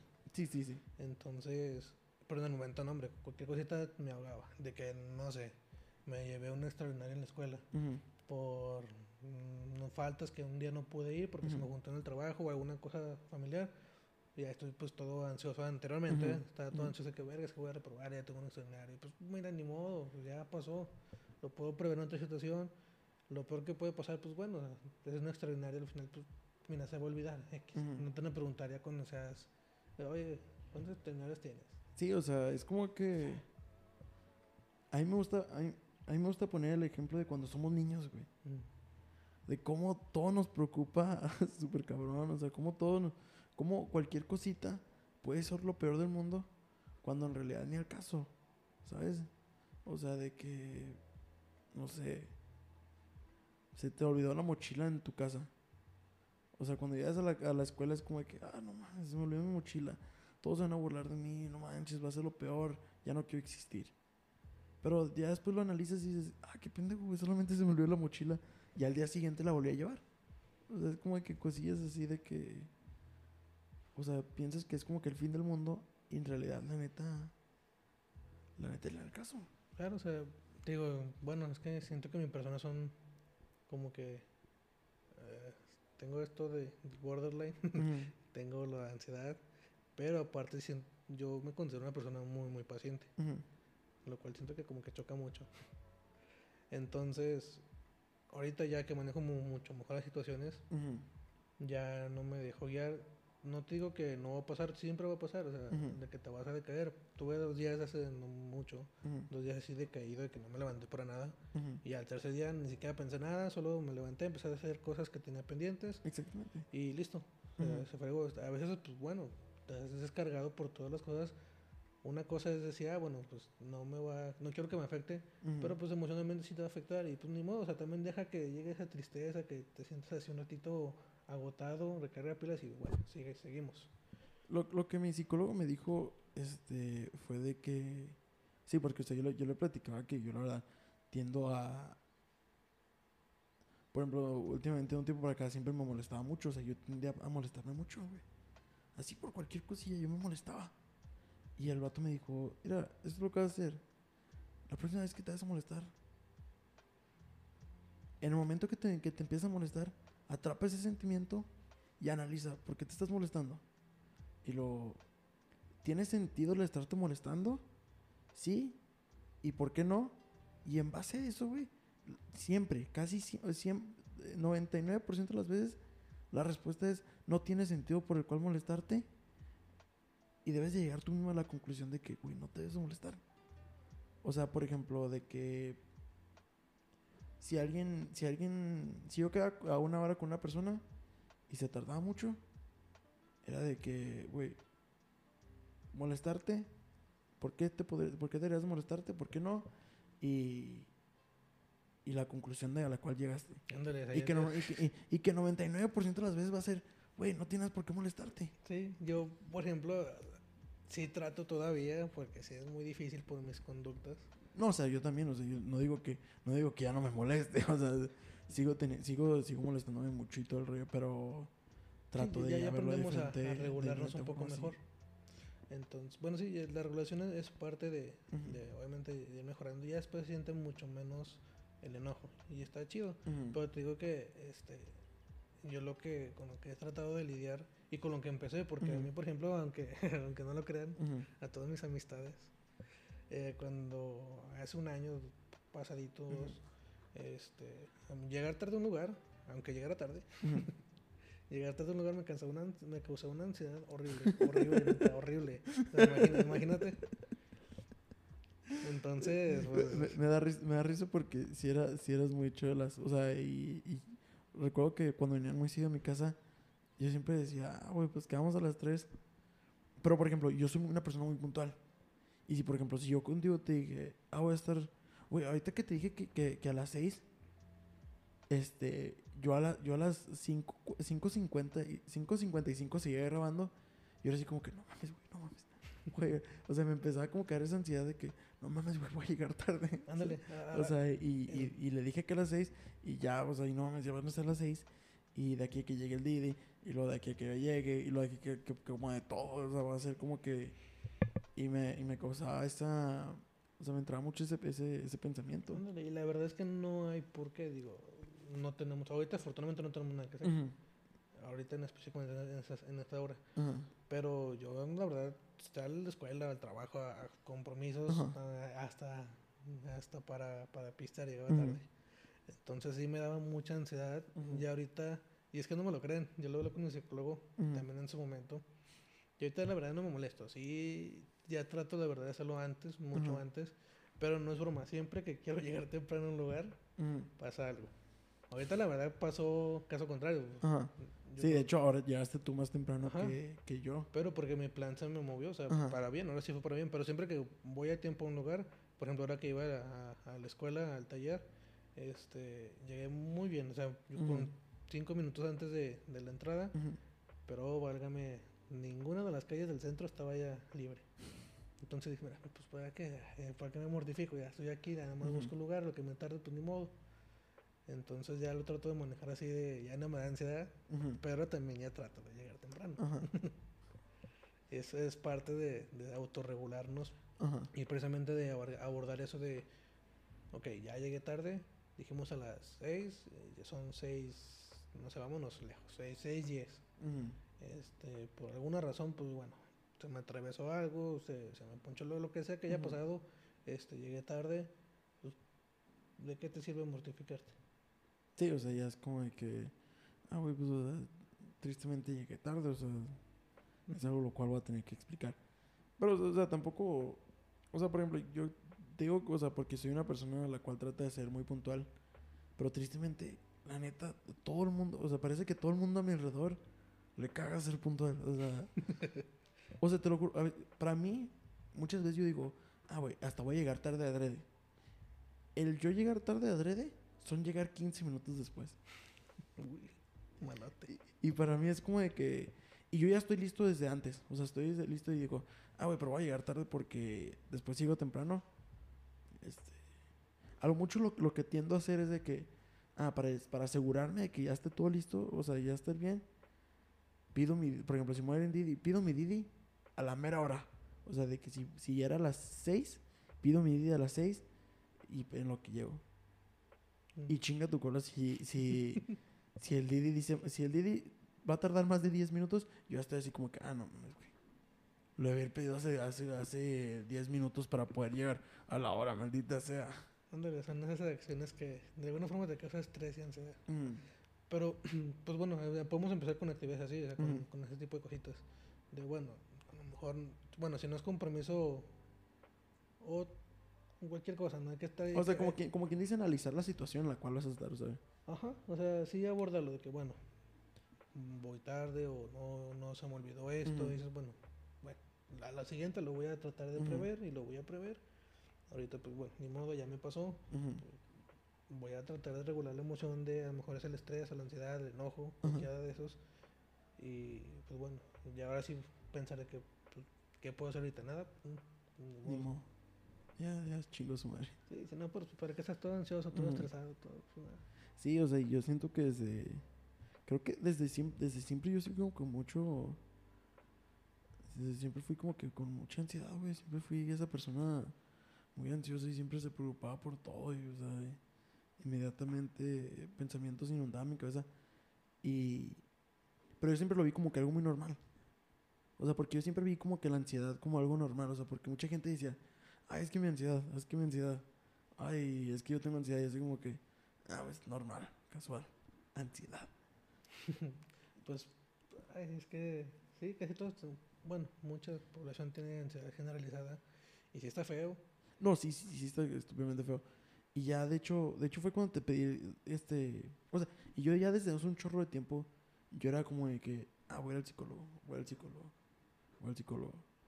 O sea, ni siquiera porque tenía un problema ni nada, siempre era como que decía, ah, o sea, simplemente para, como, ¿quién dice? Como un chequeo. O sea, para asegurarme que estoy bien, o sea, y, y ayudarme a mejorar. Y recuerdo que era de que, ah, voy a ir con el psicólogo, pero siempre lo posponía. Y ya hasta hace, hace- apenas como un mes, no, hace como dos, tres semanas, fue cuando dije, ¿sabes qué? Chingue su madre. Año nuevo, voy a, voy al psicólogo. Voy a, voy a hacer lo posible para estar yendo con el psicólogo. Y ya, pues de un tiempo para acá, estoy yendo con el psicólogo. Y de hecho, puedo decir que desde la primera vez que fui, güey, la neta, o sea, muchas, muchas personas pensarían, ah, güey, pero nomás fuiste, fue la primera vez que, que ibas. No puede ser tan diferente. Y digo, güey, el ir la primera vez con el psicólogo te cambia completamente tu perspectiva. Sí, sí cambió muchísimo. Al final de cada sesión, la mayoría encuentras un catarsis, que bueno, también no, bien. no siempre va a ser así, ¿verdad? Bienvenido al programa Catarsis, por cierto. Sí, ¿verdad? Bueno, De, de hecho, esa es como que la idea de este programa, güey. O sea, como que me gustaría que al final, o sea, me gustaría que después de analizar todo lo que, lo que la gente platica y todo ese rollo, es como que a lo mejor no nos sirve a nosotros como catarsis, pero a lo mejor a las personas que lo están escuchando, sí. ¿Sabes? Y es como que me, me gustaría. Porque muchas veces, por ejemplo, a, a mí la catarsis más común para mí es el entender que no estoy solo en, en lo que sea. Porque también eso, yo pensaba mucho en eso, güey, de que lo que me está pasando a mí solamente me va a pasar a mí y, soy el caso único y no. Y ya después era como que. Me pasaba mucho escuchando podcasts o lo que sea, era de como que, ah, no mames, güey, este güey está pasando por lo mismo que yo. sí, somos varias personas que pasamos por situaciones similares y también es muy bueno sentirse acompañado y tener un, so- un soporte, a lo Ajá. mejor no tan cercano, pero ya el simple hecho de escuchar que las situaciones también alcanzan a más personas, Sí, o sea, ya es un, un apoyo Es bastante grande. es como la perspectiva, es como lo que me gustaría, lo que yo quería darle. o sea, que esto es lo que yo quería que este programa fuera para las personas, de como hay que decir, no, o sea, yo pensaba que nomás yo era el que hacía eso, yo era el único que, que se sentía de esa forma. Porque en el momento tú te sientes de esa forma, o sea, tú, tú lo percibes de esa forma, como que, ah, güey, lo que estoy sintiendo, nomás lo estoy sintiendo yo y nadie más. O sea, por ejemplo, cuando tienes ansiedad y, y te, te inundan la cabeza de pensamientos, tú sientes, ah, güey, nomás esto me pasa a mí, nomás yo, o sea, nomás esto me, pas- me está pasando a mí. Pero en realidad solamente es como que cuestión de, de, de escuchar que no, que en realidad no es así. No, la verdad estamos acompañados, cada situación es, este, es individual, Ah, no, sí, sí, es no personal, que- pero cada quien estamos acompañados en una Ujú. luchita que vamos llevando. Sí, o sea, como que ese soporte que se puede tener desde la, las perspectivas de las personas. Entonces, yo ya todo el mundo, ya todas mis amistades ya hace ya buen rato, a todos ya les digo vayan al psicólogo porque es muy bueno. Este, todavía, todavía hasta estas fechas hay mucho estigma de que no van y yo entiendo que también incluso empezar es difícil porque pues de entrada sabes sí o sí que vamos a abordar cositas de adentro. Entonces eso es muy doloroso, muy complicado. Para las personas abrirse de esa forma. Sí, la verdad sí es, sí es algo difícil para muchas personas. Todavía lo ven como estigma, como que si estuviera mal y no, caso contrario, la verdad es muy bueno. Yo la verdad lo hice, ya había ido a terapia hace años, Ajá. Este, igual por una ruptura amorosa que ahorita a lo mejor, lo, bueno, en aquel entonces lo podría ver como, este, como que ah, fue algo wow que me cambió, ¿no? Pero pues no, pero fue algo bueno por el cual fui. La verdad también estuvo mal porque fui tres sesiones y ya me di solo. Dijiste, No lo hagan. ah, yo ya estoy bien. Sí. Yo ya no necesito este madre. Yo sí. este, ándale, sí, estoy bien y boom. Ajá. Pinche vida de rockstar mala. Y hasta hace un año y tantos meses, este, que ya yo llegué, ya de verdad toqué fondo en muchos aspectos, en Ujú, muchísimos toqué fondos. Entonces ya, ya me consumía totalmente la ansiedad, ya estaba valiendo maras y ni, ni el alcohol me había hecho tanto daño. Y este y dije, no, pues ya, sí o sí tengo que ir. O sea, ya hasta que toqué fondo fue cuando fui. Cuando dijiste, vámonos. y este. Entonces, un muy buen consejo, no esperen a que toquen fondo, la verdad, pueden hacerlo antes, háganlo antes. Este, si es de gente muy valiente, porque vas a afrontar muchas cosas, no siempre va a ser una catarsis, la verdad, yo también salí de sesiones en donde salía muy enojado con mi entorno, conmigo, este, internamente, porque también tienes que conocerte y aceptarte como eres. O sea, no nada más este, es- somos la persona bonita que a veces nos pueden describir lo que creemos que somos. También tenemos ese lado malo y también ese lado malo hay que abrazarlo y hay que Que aceptarlo. tratarlo bonito, o sea. Sí, o sea, yo ba- batallé con aspectos contigo. Lo que yo batallo mucho todavía es con el- los aspectos conductuales, ¿no? Que todavía me faltan. Tengo que ponerme a hacer actividades específicas para mejorar mis conductas, en, no sé, para tener rutinas, para hacer cosas constantes, porque yo batallo mucho por, por el trastorno. Ujú.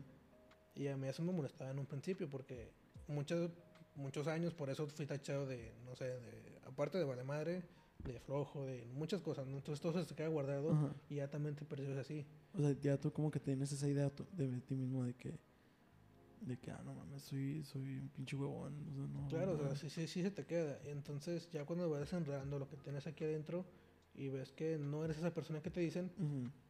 Pero también ves las partes que hay que, Que te hay que- hacen, hay- hay que trabajar. ajá. Y también eso duele, así duele saber que tenemos cositas que arreglar, pero también es parte de abrazarlo. Somos una somos el, el todo, no nada más somos lo bueno, Ajá. también somos lo malo.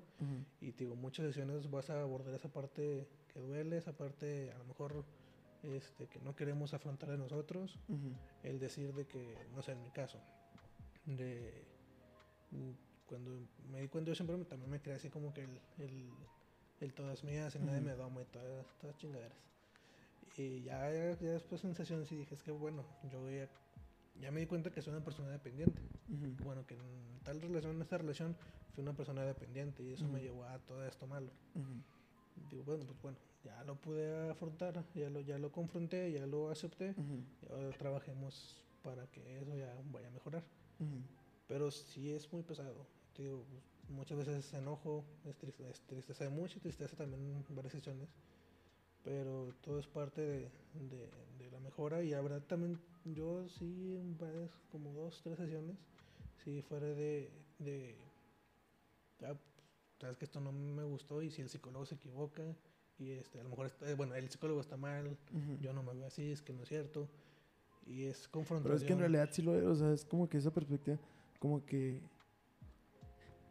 siento que nos, nosotros mismos nos engañamos tanto como si eso nos beneficiaría, o sea, porque nosotros en realidad sabemos lo que somos, pero nos gusta engañarnos de que, "Ah, no mames, yo soy, yo soy bien acá, o sea, yo hago esto, o sea, y, y sí, o sea, siento que, que lo que mu- muchas pocas, muy pocas personas hacen es como que aceptar el- la, la realidad, o sea, por ejemplo, yo sé que una persona a la cual está feliz siempre, yo la verdad a veces ni siquiera confío en esa persona.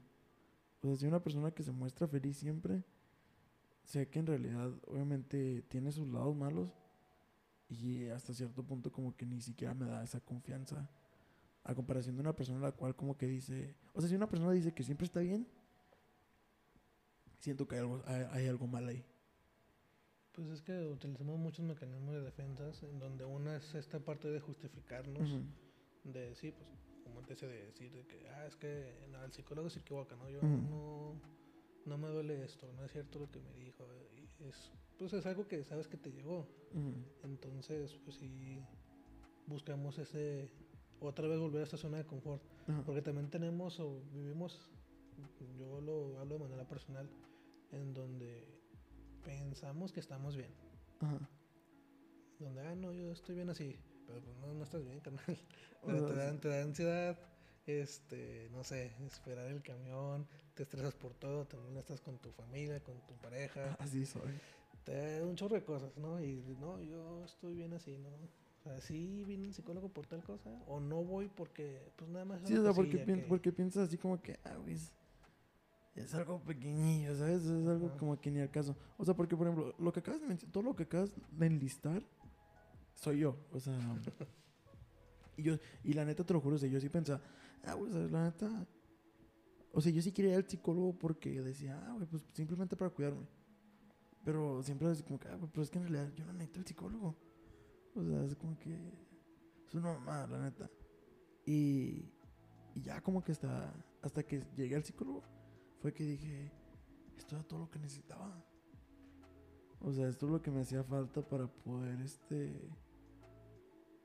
O sea, para poder crecer, o sea, para que poder ser una mejor, Sí, la verdad. una mejor persona. La perspectiva te cambió bastante. En general, de tu entorno, este, de tus actividades, de tu persona, te cambió muchísimo.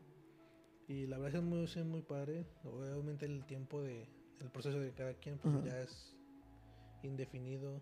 Puede ser corto, puede ser largo, pero pues no lo dejen y Sí, no, la neta, la neta es algo muy bonito. Creo que el mejor halago que he recibido es, lo recibí creo que en mi sesión pasada con el psicólogo, que me dijo que no estaba tan mal. o sea, para mí fue así como que, "A huevo". no estoy tan mal como, no estoy tan mal como.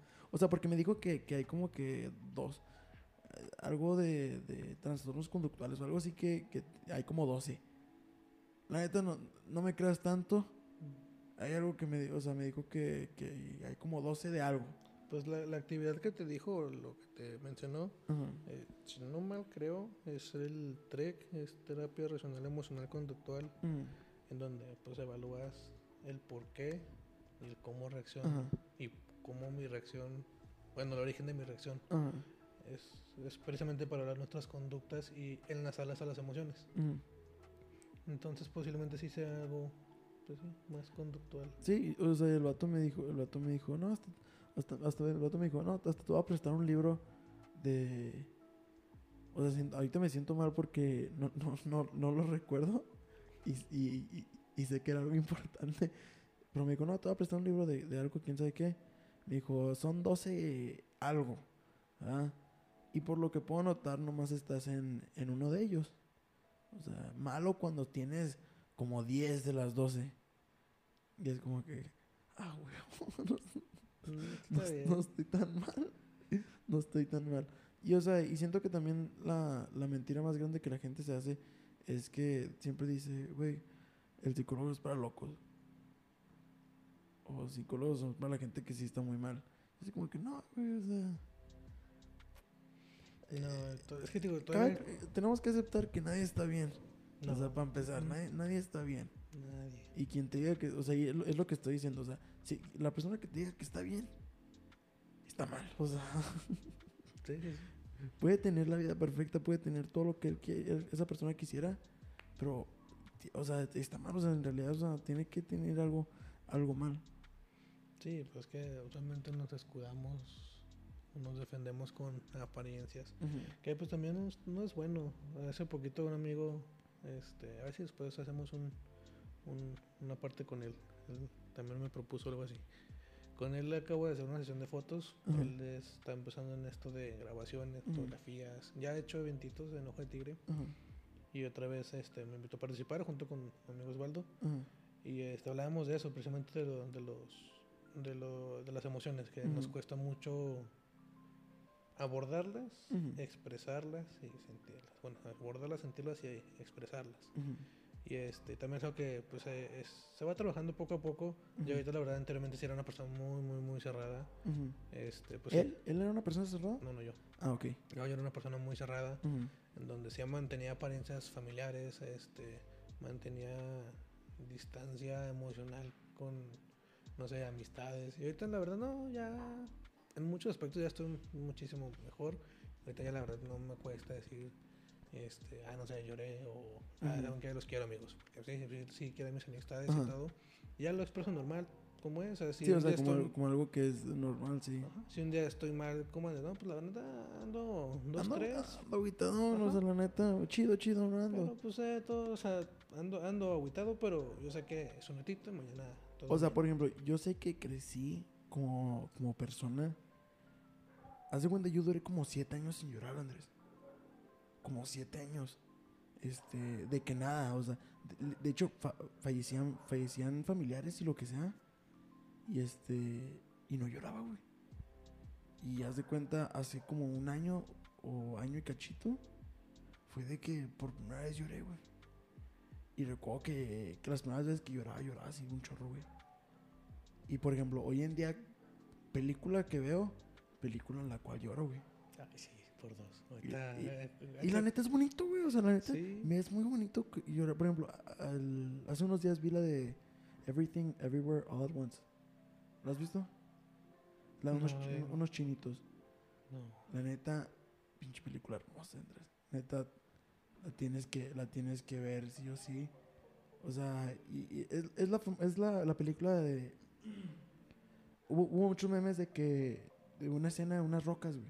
Mm. No sé si viste esos memes de que... Sí, o sea, de que gente llorando por una escena de unas rocas, güey. No, la verdad no lo, no lo he visto. O sea, pero haz de cuenta, esa película está, es, habla- es, del, es de un multiverso. Pero haz de cuenta, no solamente es de eso, o sea, es como que una historia familiar. Y luego, como en algunos lugares está todo verga y el amor y todo ese rollo. Y la neta, yo lloré mucho, güey, en esa película. O sea, también lloré con la de, con la de Pinocho, ni se diga, güey. Ah, sí, por dos. O sea, con la de. Pinocho, ni se diga que, que lloré. Por ejemplo, el otro día fui al cine a ver la de Babilonia, güey. La de Babylon. Ujú, ¿y ¿Qué tal? Ah, O sea, a mucha gente le va a parecer este, una película bastante aburrida. Porque es de esas películas de repente donde no pasa nada, pero está pasando todo. Y la neta, yo, yo, o sea, hubo un momento en el cual me salieron lágrimas, güey. Porque hay, hay una parte donde hay un montaje del cine, güey. De todo lo que ha pasado en el cine a lo largo de todos los años. Y yo, y yo al ver eso, me salieron, me salieron lágrimas, güey. Así como que, güey, qué bonito. Sí, está, está, es muy bueno también saber, este, aparte de regular, dejar fluir las Sí, emociones. o sea, ya es como eso. que, ya es como que digo, ah, güey. Lloro mucho con las. Y ya, o sea, ya simplemente lo admito, güey. Es como que, ah, güey, lloro mucho con las No, películas. no, y no tiene de malo, la Sí, verdad, sea. nunca va a ser malo llorar. Y, yo, y yo, y yo, yo antes, le- de hecho, lo veía. Porque haz de cuenta, yo de morrillo, güey, lloraba mucho. O sea, yo de morrillo creo que no había día en el que no lloraba. Y lo haz de cuenta como que mi yo interno me dijo, esto está mal, güey, estar, estar llorando tan seguido está mal. O sea, de hecho, es- llorar está mal. Porque yo recuerdo, yo, yo veía, haz de cuenta, mi forma, mi forma de, de actuar dependía mucho de cómo veía yo a las demás personas. O sea, si yo te veía a ti actuando de tal forma, yo sentía que como yo actuaba no era normal. Y era como de que, ah, sí, sí, yo, yo lloro mucho, pero en la casa nadie está llorando. Es como que, ah, verga. Sí, creamos estigmas. Bueno, primero, obviamente tiene que ver con la crianza, Ajá. porque yo creo que mi estigma de no llorar también duré muchísimo tiempo. Este, obviamente ocasiones pues, específicas sí, Ajá. sí lloraba, pero no sé de que ah, cortaba con alguien, pues no, era rarito. Y creo que yo solo, yo la verdad yo solo me empecé a condicionar muchas cosas, este, mis estigmas de no llorar, que no sé, esta es una historia muy, muy extraña, muy rara y graciosa. Tuve una novia en secundaria, este, y nada, vivimos dos semanas, dos semanas. Y este, todavía por ahí, ahí de estar, creo que ya está casada está. Y este, anduvimos dos semanas y olvídate, o sea, yo me creé mi película así de Twilight y no sé, yo le di una pasión en mi mentecita de 13 Ajá. años, de que no, es que dos semanas y ya, ya no, ya no me quería porque me dijo que, que no podía tener novio que porque le iba a meter a un convento, algo así. Y yo dije, no mames, dije, del chile nomás dime que... No, nomás no- a un come. Sí, dije, no, nomás dime que no quieres y ya. Y este, y ya, pues, ya, se acabó todo ese pedo. Ajá. Y una semana estuvo así de que súper deprimidísimo. Ujú. Y dije, si yo mi, en mi Andresito de tres años, de que no, ya nunca voy a, volver a- voy a volver a llorar con una mujer. Y sí, ya después de ahí ya era un bien, bien difícil que, que pudiera llorar. Y cuando lo hacía, sentía debilidad. Sí, o sea, como que te sentías así como que, ah, güey, que nadie me vea porque van a pensar que soy, Ajá. que, que no la, o sea, que soy, que no soy, por ejemplo, hombre. O sea, por ejemplo, algo bien raro es que a mí nunca se me mostró que no podía hacerlo. O sea, a mí nunca se me dijo de que, ah, güey, no seas llorón, o, o a mí nunca se me dijo nada, sino simplemente yo lo percibía de esa forma, o sea, como que, como no veía a, to- a, a todas las demás personas llorando, era como que, ay, yo ya no puedo llorar. O sea, y siempre fue algo, o sea, siempre fue algo que yo me hacía, o sea, nadie me decía que no podía hacer algo. Simplemente yo era el que me, el que me condicionaba de esa forma, ¿sí? Era el- Claro, es yo era el que decía. ¿sabes qué? Yo estoy, yo estoy mal por creer o hacer esto. Sí, no, no, también, también es parte de aprendemos. De parte de niños somos unas esponjitas. Todo Sí. lo que vemos Ajá, lo adoptamos y si no hay alguien que nos ayude a regularnos ajá, a cómo hacer ABC o sea, ujú, de, ok, está bien que llores, sí, llora todo lo que te quieras, pero hay que, tenemos que tener un acompañamiento para, porque estamos llorando, pasa Ajá. esto, y está bien que llores y, y- y cuando ocupemos, no sé, un guía, pues ahí que esté alguien. ajá. Pero usualmente no lo hay, siendo sinceros, no lo hay. No, Y este, y pues adoptamos lo que vamos viendo. porque básicamente las personas que nos crían son personas las cuales también están lastimadas por dentro. Y, o sea, y no puedes esperar que una persona lastimada te ayude siendo una, o sea, no te, o sea, no puedes convertirte en un- una persona no lastimada siendo criado por una persona lastimada. Pues en eso ya es parte de también. Sí, yo, yo batallé mucho en ese conflicto familiar, bastante. Y yo justificaba muchísimo a mis papás, a los dos. Y así como tuvieron sus acciones muy, muy buenas, y la verdad, todo en general, todo lo que hicieron, lo que no hicieron, lo que yo hice, todo, todo, pues formó la persona que ahorita soy. Entonces, eh, de alguna parte agradezco, pero también sé que, les- sé que me hicieron mucha falta en muchas cosas, en muchos aspectos. Y este y está ya ahora sí en parte de para los nuevos que ya, los que van a ser nuevos papás. Está en cada quien ser romper patrones y ser los mejores padres posibles. Bueno, padres y madres posibles. Donde ya, ahora, ahora sí, ya hay un, ya, ya hay casi casi hay manuales, hay escuelas. Liter- literal, hoy en día ya existen, o sea, porque antes decían, ah, pues es que a nosotros nos enseñaron a ser papás. Pues ahora ustedes no tienen Ahorita excusa. sí, porque, porque solamente busca un video en YouTube, o sea, en- hasta en YouTube te puede explicar cómo ser este un mejor papá. Ay, no, pinches señores. Yo cada que veo así, sigo muchos TikToks de psicología y todo, a- a- que tienen videos de enfoque de educación. Ay, ¿cómo era educación? Me fue la palabra. O sea, para... De educación respetuosa. Ajá. De cómo educar a tus hijos de manera respetuosa. Y bueno, y este. Y hay muchos, muchos boomers, hijos de su madre. Me encanta peleando con los boomers. pero la verdad, bueno, me encanta hacerlo como hobby. Pero de verdad todavía sigue habiendo un problema en donde. Toda esta, esta marquita de generación de cristal. Donde no, Ujú. es que antes me pegaban y yo estoy bien. No, no estás bien, señor. No, No, estás no, bien y neta no nunca vas a estar bien. La neta no estás bien, la neta no estás bien, o sea, si crees que, que porque te pegan, o sea, simplemente te enseñaron a que, o sea, simplemente tú mismo te, te creíste esa idea de que, ah, estoy bien. Sí, entonces este, ellos son los que se resisten mucho al cambio, a la mejoría, a, estar a tener la mente abierta. Y pues también hacen mucho daño. Yo la verdad, sí es muy complicado porque el ego de los papás es muy frágil. Porque pues a nadie le gusta que le digan que es mal papá o deficiencias, que tenga deficiencias. Pero la verdad es que los hay. También hay que entender que no, pues de alguna forma, aunque seas el mejor papá posible, Ajá. pues van a ser contra más tus hijos. Sí, no, Pero no, o sea, hay, sí, hay que o sea, van a- tratar de pero que tra- menos. trata de ser los menos Ajá. y, o sea, y hacer lo que, que sean como que muy entendidos. Pero yo tengo amistades, afortunadamente no, no todas, pero tengo amistades que ya tienen sus, sus bendiciones. criaturas. Ajá. Y familia también, de que primitos y todo el rollo. Ujú. Y ay Dios, cómo les hablan y de repente sí, es que Sí, digo, o, sea, o sea, tú, los ves y dices, ese niño no va a crecer bien. O sea, ese niño, ese niño va a tener, ese niño va, va a tener que ver el psicólogo sí, yo muy seguido. estoy a, la verdad sí es una postura medio dificilona, pero a mí sí se me hace correcto. Ujú. Se me hace al contrario de doble moral. Ujú. que no lo hagan, pero si ven un mal un maltrato de familiares, incluso papás, a Ujú. infantes, sí decir, o sea, a lo mejor no hacerle de pedo, ¿verdad? O sea, no se le pedo, pero sí comentarlo, así sí, como o que... sea, así de que, oye, no, no le grites, no, no le digas que, que pendejo, no, no, sí, no, o sea, niño, como o sea, que... mm, Sí, o sea... no Especialmente cuando son niños, o sea, como que lo... O sea, esos- o sea, como dices, los niños absorben todo. Y, o sea, yo, yo he visto, yo he sido testigo de muchos padres que son... Que sí digo, oye, oye, Sí. este... Siento que esa no es la, la forma más apropiada para tratar a... y, a tu y- hijo. Y este, yo la verdad, yo lo veo como un súper compromiso, la verdad, ni... mm, Ya no me ciego ni me intoxico por el amor, este... De que, ay, si estoy muy enamorado y la vida juntos, y no, la verdad es un compromiso más allá del amor, el tener una, una criatura. Entonces, yo obviamente todavía no, y hasta que yo me sienta ya bien en muchos aspectos, lo voy a hacer. Porque yo sé cómo soy, o sea, si a mi perrita, mi, mi, mi perrija, este, cualquier cosa que le pase, no, hombre, así de volada estoy ahí. Ajá.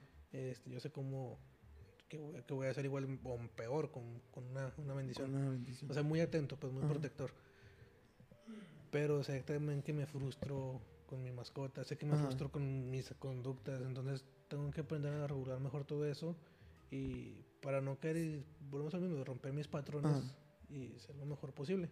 Porque mis amistades hay, bueno, varias. Sí, yo, o sea, yo también tengo, como, yo tengo, también tengo esa idea de que, o sea, por ejemplo, yo sé que, o sea, cuido mucho a, a, por ejemplo, mis perritas y todo ese rollo, pero sé que, sé que, o sea, y yo, yo sé que, que si yo tuviese un hijo, lo cuidaría mucho y todo el rollo, lo quisiera mucho, pero si yo sé cómo me frustro con, con familiares o primitos o lo que sea, yo sé que con un niño va a estar, va a estar igual. No, Y, no- y obviamente no quiero que ese niño crezca siendo criado por, por ejemplo, sus abuelos. O sea, de que, que no es lo correcto. que no es lo correcto. O sea, yo quiero que, por ejemplo, el día que yo tenga un hijo, quiero que sea un, un- una criatura que fue querida y amada, este, y criada por sus padres, ¿sabes? O por lo menos, por- o sea, por lo menos por mí. O sea, a lo mejor no, no puedo asegurar nada por la mamá ni nada. O sea, pero por lo menos por mí, o sea, quiero que, o sea, quiero el día que, que, que vaya a tener un hijo o hija, que esté en realidad preparado física y mentalmente. Claro, y, y, bueno, un, un punto el que también usualmente la gente se ofende, no es compara y no hay comparación de un perrito a un hijo, ¿verdad? Ah, no, no, no. no. Pero eh, son, son ejemplos de situaciones de responsabilidad. Entonces, obviamente una bendición es un, muchísimo más. Y no, igual no, no, es, no es crítica, al contrario, es nada más es exhortación a mejora de, de las nuevas generaciones que ya están siendo papás, ya son papás. Este, a, ahorita volvemos a lo mismo, se dice fácil, no tengo yo hijos. Ahorita hablo a lo mejor con perspectiva de hijo. Pero, Sí, o sea, obviamente, a mo- a- nosotros no, ten- no entendamos la frustración que es tener que estar lidiando con un, con, con un hijo. O sea, nosotros, nosotros lo decimos fácilmente de que, Claro. ah, no, yo nunca le voy a gritar a mi, a mi hijo.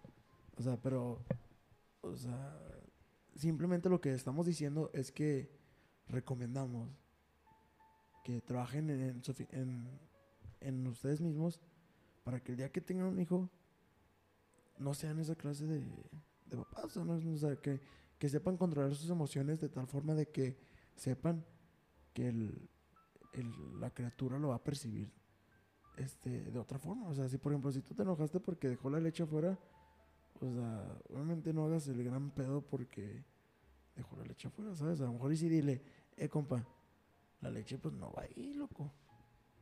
Pero tampoco vayas a hacerla como si, si fuera lo peor del, del planeta. Porque haciéndolo de esa forma, los niños crecen con miedo a sus papás. Y es cuando empiezan a ocultar cosas, es cuando empiezan a hacer como que el gran... Se empiezan a hacer rebeldes o, hasta- o lo, o lo que sí o lo que no. Pero sí, o sea, es la percepción que tengo yo. Sí, pues de ahí empiezan a generar tipos de, de apegos desorganizados, habitativos, etcétera, etcétera. Y este, pero pues volviendo a lo de los, a lo de los nuevos papás es, Mm. pues sí, ahorita ya hay muchas herramientas y ahora sí, si ya como individuo nos regulamos para vaya, aguantarnos, ahora sigue la preparación para regular, seguir regulándonos porque pues, vamos a sentir nuevas emociones con un, un integrante nuevo y situaciones totalmente nuevas. Entonces es volver a trabajar en nosotros porque una situación nueva es trabajo nuevo. Y pues nada más es todo. Pero sí, yo creo que es bueno que, bueno, otra vez no hacerle de pedo, pero si notan alguna mala conducta, sí, pues hacer la observación, ¿no? Y obviamente con cuidado, porque sí, los papás son muy, tienen un ego muy frágil y todo lo toman a mal. Sí, porque, o sea, si, si le dices a alguien que tiene hijos cómo cuidar a sus hijos, no, hombre. Se, se- o sea, la gente con una, una personalidad muy frágil tienden a, a actuar de una forma bastante hasta agresiva. Sí, yo, por ejemplo, ya son ámbitos familiares todavía a esta altura. Este, ahí tengo dos primitos del lado de mi papá. Donde, ay Dios, a nosotros nos quedaron así, pues muy bien que salimos, pues no, ¿verdad? Entonces ya cada quien, bueno, este, ya inició su proceso, pero los nuevos que están ahí, pues también están pasando por la misma crianza, es como que, ay, no puede ser. Y este, Mejor nada, sí, y este, ya, yo, yo, yo sí, bueno, porque ahí ya es mi familia, ¿verdad?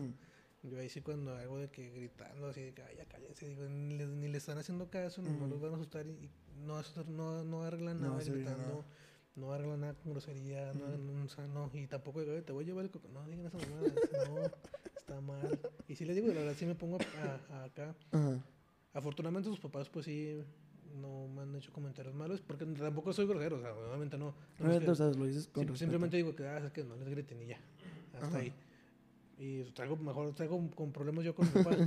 de que no, es que se entiende, de que no, si entiendes tú, güey. Los niños no entienden así. Ajá. Y ya, yo veo que mis tíos sí ponen un poquito más de atención y sí este, manejan diferentes las situaciones. Pero, pues, tampoco es como así por la calle ahí de, con todos los niños, ah, señora, no me diga eso, ¿no? Pues, No, pues no. nada más. Pero, o sea, es- sí, o sea, como que insistir que. Mira, o sea, con que ayuden a mejorar a una persona. Siento que si ayudas a una mejorar a una persona, ya la llevamos de gane, ¿sabes? El mundo se vuelve un lugar mejor. Sí, siempre cualquier aportación es muy buena. Y pues sean siempre mejores, seguir mejorando y creciendo. Sean, sean personas mejores. Quiero, quiero darte las gracias por haber estado en este, en este espacio catártico. Y hasta se me fue la voz, güey. Hasta se me fue la voz en, en de esta conversación. Este, gracias por estar aquí, Andrés. Sabía que desde el minuto uno en que sabía que iba a hacer este programa, sabía que te quería tener a ti aquí, porque eres una persona a la cual súper inteligente, pero desde que te conocí sé que siempre te vi como una persona seria, pero yo sabía, yo sabía que era como que ese güey sabe cosas. Ese güey, ese güey, es- ese güey es, es- es- sabe qué pedo, o sea, o sea, es una persona la cual como que entiende la perspectiva mejor que otras personas.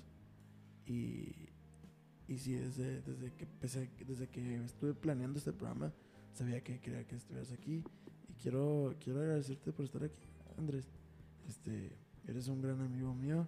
Sé que no hemos estado en, en tanta comunicación como, como lo fuimos en algún tiempo, pero el cariño siempre está y siempre va a estar. Muchas gracias, Andrés. También muchas gracias por la invitación. Este, sí, la verdad, yo sí te considero un amigo. Hace poquito me, me hice esa pregunta de que quiénes me consideran amistades. Ajá. Y la verdad, con, con al- la mayoría, si mi círculo, mi círculo, la Ujú. verdad, es muy cerrado. Muy, muy cerrado. Ujú. Soy una persona muy extro- introvertidamente extrovertida. Ah, yo también, yo también digo que soy eso, güey. Siempre Sí. soy una soy una- soy un introvertido muy extrovertido. Sí, yo soy serio porque no tengo problemas sociales también. Ujú. O sea, sí soy mucho ya entrando en confianza, pero para entrar en confianza, uy, tienen que hablarme. Este, un, un- ahorita que dijiste eso, con, que en lo social. Tú también tienes un reloj social, güey. eh, O- pues, o, sea, por ejemplo, conmigo es de que. O sea, yo tengo que planear todo. O sea, yo tengo que, ten- yo tengo que tener planeado todo, güey. O sea, si tú me dices, "Ah, a las 10 nos vamos a ir, güey. O sea, la- o sea, vamos a tener una peda hasta las 10. Hasta las 10 tengo energía social, güey. O sea, 10 pasaditas. Pero ya pasando eso, es como de que, verga, ya me quiero ir, güey. pues, me siento bien raro aquí. ya no Sí, quiero estar. Supongo que sí es a veces mucho, mucho de rodearse. Pero no, en mi caso, como yo lo llevo casi todo al extremo, Ajá. sí, sí hay pila, obviamente sí, sí se descarga el. Andrés. Pero ya también eso ya lo regulo mejor porque antes era de que vamos a darnos el. Bueno, a lo mejor no la madre, pero sí todo el día afuera. Y llega un momento donde ya llega el bajón, ¿no? De que, ah, es que porque hice todo esto. Ya cuando ya me siento como, de que ya sabes que está aquí, ya siento como satisfecho, ¿no? De que ya está aquí, ya. Ya ahora está sí, aquí, vámonos. Sí, pero no, en general con la gente, bueno, con mi círculo puedo convivir todo el rato que sea. Entonces, Fuera, pues es que se me complica un poquito. La verdad soy muy malo saca- haciendo conversaciones con nuevos, a menos de que ya esté un poquito desinhibido. Pero, pues no, con mi círculo son, este, sí, soy, soy muy de seguir hablando y eh, pues que fluya todo el rollo. Y volviendo al mismo, pues también gracias, este, sí, ojalá pronto también te pueda volver a adherir a, a poder volver a salir. Este, en general a hacer actividades. La verdad también, también estaría chido. Y Es que últimamente le agarré mucho el gusto a mi cama, güey. O sea, le agarré, también, le también. agarré el gusto a estarme en mi casa, güey. Sí, no, también hay, hay tiempo para, para Sí. solo estar O sea, haciendo eso. O sea, antes tenía, antes sí era como que, ah, güey, ya lo, lo último que quiero es estar en mi casa. Ya como que de un tiempo para acá es como que, oye, pues mi casa no está tan mal. o sea, sí, no, te digo, actividades en Mm. general. o sea, no, sí, yo, yo, este, me agradaría, me agradaría mucho estar de vuelta a las andadas. ahora ya, ya no va a ser tan extremo. No, no, no, sí, o sea, ya no tan extremo como en aquellos tiempos, pero, pero sí andar. Sí, una que otra salida de actividades. Te digo, jo, voy a, voy a contactar a mi otro amigo el que te digo que quiere hacer también este tipo de actividades para compartir más allá. Igual también te invito para que vayas a, a la exposición. ¿Arre? Va a ser el lunes, este lunes ya. Eh, ¿Exposición de qué? De lo que te digo, los videos de que hace este, este compa. Ah, Simón. Este, ya para ver qué más se va planeando. Porque ellos tienen proyectos super muy chidos. O Mm. sea, ellos se dedican a fotografía, a videos, a ese tipo de arte. O sea, cabe aclarar que las personas que están escuchando esto, esto ya habrá pasado. Porque sí. es- esto no se va a publicar el lunes ni de pedo. Pero sí. sí, gracias. Gracias por invitar. Y este, no, pues gracias por la invitación. Cualquier otra ocasión, pues sabes que estoy disponible para Ujú. todo. También te considero muy buen amigo. De verdad espero que ya a futuro podamos este, seguir juntándonos más. Mm. Igual, pues yo sé que cada quien tiene sus, sus tiempos y hay- a veces hay espacio y a veces no. Pero pues cuando haya oportunidad, aquí estamos. Parece una gran idea. Muchas gracias. André. Te quiero mucho, Te mando un beso también. siempre.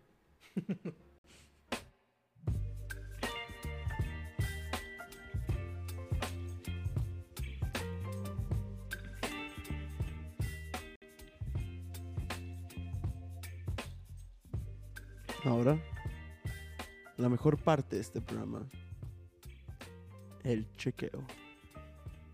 Bienvenidos a este chequeo, a este chequeo que si no me equivoco creo que es para el, es para el episodio de Andrés, Andrés Chacón, amigo, este estudiante de psicología. Y por lo que por lo que pudieron escuchar le sabe, le sabe el pedo, o sea, le sabe tú ustedes madre. Y y fue bastante, fue bastante interesante lo que fue todo el, el programa. Algo, algo que me pareció estúpidamente gracioso. Bueno, no sé, nada, estúpidamente gracioso. Siento que es como que algo, algo bastante, es ah, muy gracioso. Pero simplemente como que me dio risa. Am, Andrés, y lo dijo en el programa, am, es una persona a la cual tiende a ser un poco impuntual, o sea, tiende a llegar tarde. Y yo antes de, de haber grabado con Andrés, estuve grabando otro capítulo y llegó temprano. De hecho, llegó demasiado temprano, así que yo tuve que llegar tarde a esta, a esta grabación. Am, pero sí, este, Andrés, Andrés es este, un, un gran amigo y, y, pues, se comportó súper chido. Me cae muy bien. Am, pero sí, algo que está, algo que hablamos durante el capítulo al principio am, fue acerca de la música sin copyright. Y ahorita tengo, ahorita este, busqué en, en YouTube música sin copyright. Y la primera que me salió, y sé que lo van a reconocer si han visto algún resumen de películas o, fragmentos de películas en TikTok o en, o en Facebook, es esta canción.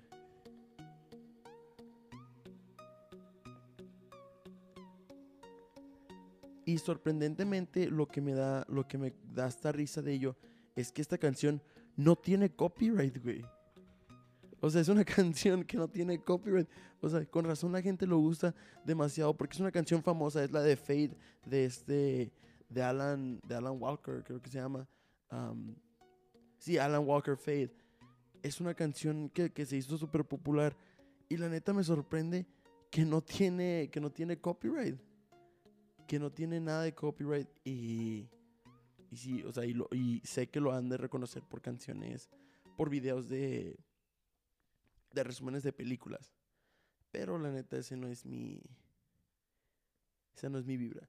Me gusta, o sea, este programa me gusta más como que la vibra de. de, de chill, música lo-fi. Este. Siento que le da como que un toque más. más ameno, más agradable. Especialmente cuando hay. Es que escuchen esta música, o sea. me parece estúpidamente fascinante como la música le da otro, otro, otra vibra a este pedo. El chequeo, el chequeo de Andrés Chacón. durante, durante la conversación, a lo mejor y se dan cuenta o no, hay un punto en el cual empiezo a toser, empiezo como que a batallar con mi garganta. Me enfermé. De hecho, ahorita apenas estoy saliendo de esta enfermedad, pero o sea, qué, qué, qué pésimo momento. O sea, en la grabación antes de esa, yo andaba al puro pedo. O sea, yo estaba bien. Pero por alguna razón, mi cuerpo decidió como que, ah, ¿sabes qué? Te vas a enfermar a partir de ahorita. Y me enfermé a media grabación. Así que durante, a lo mejor, y, se llega a escuchar, se llega a percibir varios tosidos míos. Y por ello, pido, pido perdón. Pido una, una cantidad, este, lo siento, porque sé que, sé que de repente eso puede como que destantear la vibra del programa, pero sí pido perdón por lo que, por lo que se, por los mis tosidos. A lo mejor empiezo a hablar como Lolita Yala. Hoy ando batallando mucho para hablar, oye. Eso no está... O sea, me da risa que yo de repente batallo para hablar, pero me mama hacer cosas de contenido hablado, como el podcast este. Am, hablamos acerca de, de Spider-Man contra Jesús. Y sí, este, es de, de- encontré el video, lo voy a dejar en las redes sociales, pero no pude encontrar el contexto del video. O sea, intenté, o sea, estuve, estuve, estuve haciendo como que una, una investigación ardua que básicamente consistía de, de entrar a, a, a Facebook o lo que sea y buscar la, la, el contexto, el contexto de ello. Pero no pude. O sea, no, no pude encontrar el, el contexto del video. am, tristemente no. Sí, o sea, pero es un video estúpidamente gracioso, especialmente porque le ponen con Linkin Park de fondo. Dejo ver si puedo poner el video sin que me lo tumbe el gobierno. O sea, sé que ustedes no lo pueden ver. Lo, van lo, lo voy a poner en, el, en, el, en el Instagram del programa. Pero, o sea, se dan, un buen, se dan una buena madriza. Es como que una versión de Spider-Man Cholo. Porque trae como que su pantalonera de, Adidas. Y trae como que su gorrita de Adidas también. Am, y se da, se da un buen tiro. O sea, ¿qué? Yo, a mí lo que me parece súper interesante es que, qué debería haber pasado. O sea, ¿qué habrá llevado a que Jesucristo y Spider-Man se den un tiro?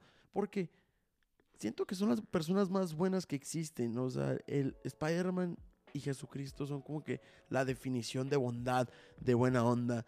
Pero se dan un tiro. Se dan un tiro y es estúpidamente gracioso. Ahí está mi tosido, no. Lo siento. Am, en el programa dijimos que Spider-Man. Yo dije que era Spider-Man Across the Spider-Verse, pero, pero me había equivocado y me refería a Spider-Man Into the Spider-Verse. Spider-Man Across the Spider-Verse es la segunda película y Into the Spider-Verse es la primera. Y sí, sí me equivoqué, lo siento. En el programa usamos que dijimos que Andrés decía que Spider-Man no usaba pantalonera y después de una investigación ardua descubrimos que sí, sí usa, sí usa pantalonera. Spider-Man usa, usa lo que es una chamarra verde junto con una pantalonera en la película. Y es este es este sí, o sea, descubrimos que sí era verdad, o sea que que yo sí decía la verdad, que yo tengo mis datos al 100%. Descubrimos que sí, yo le sé todo el pedo.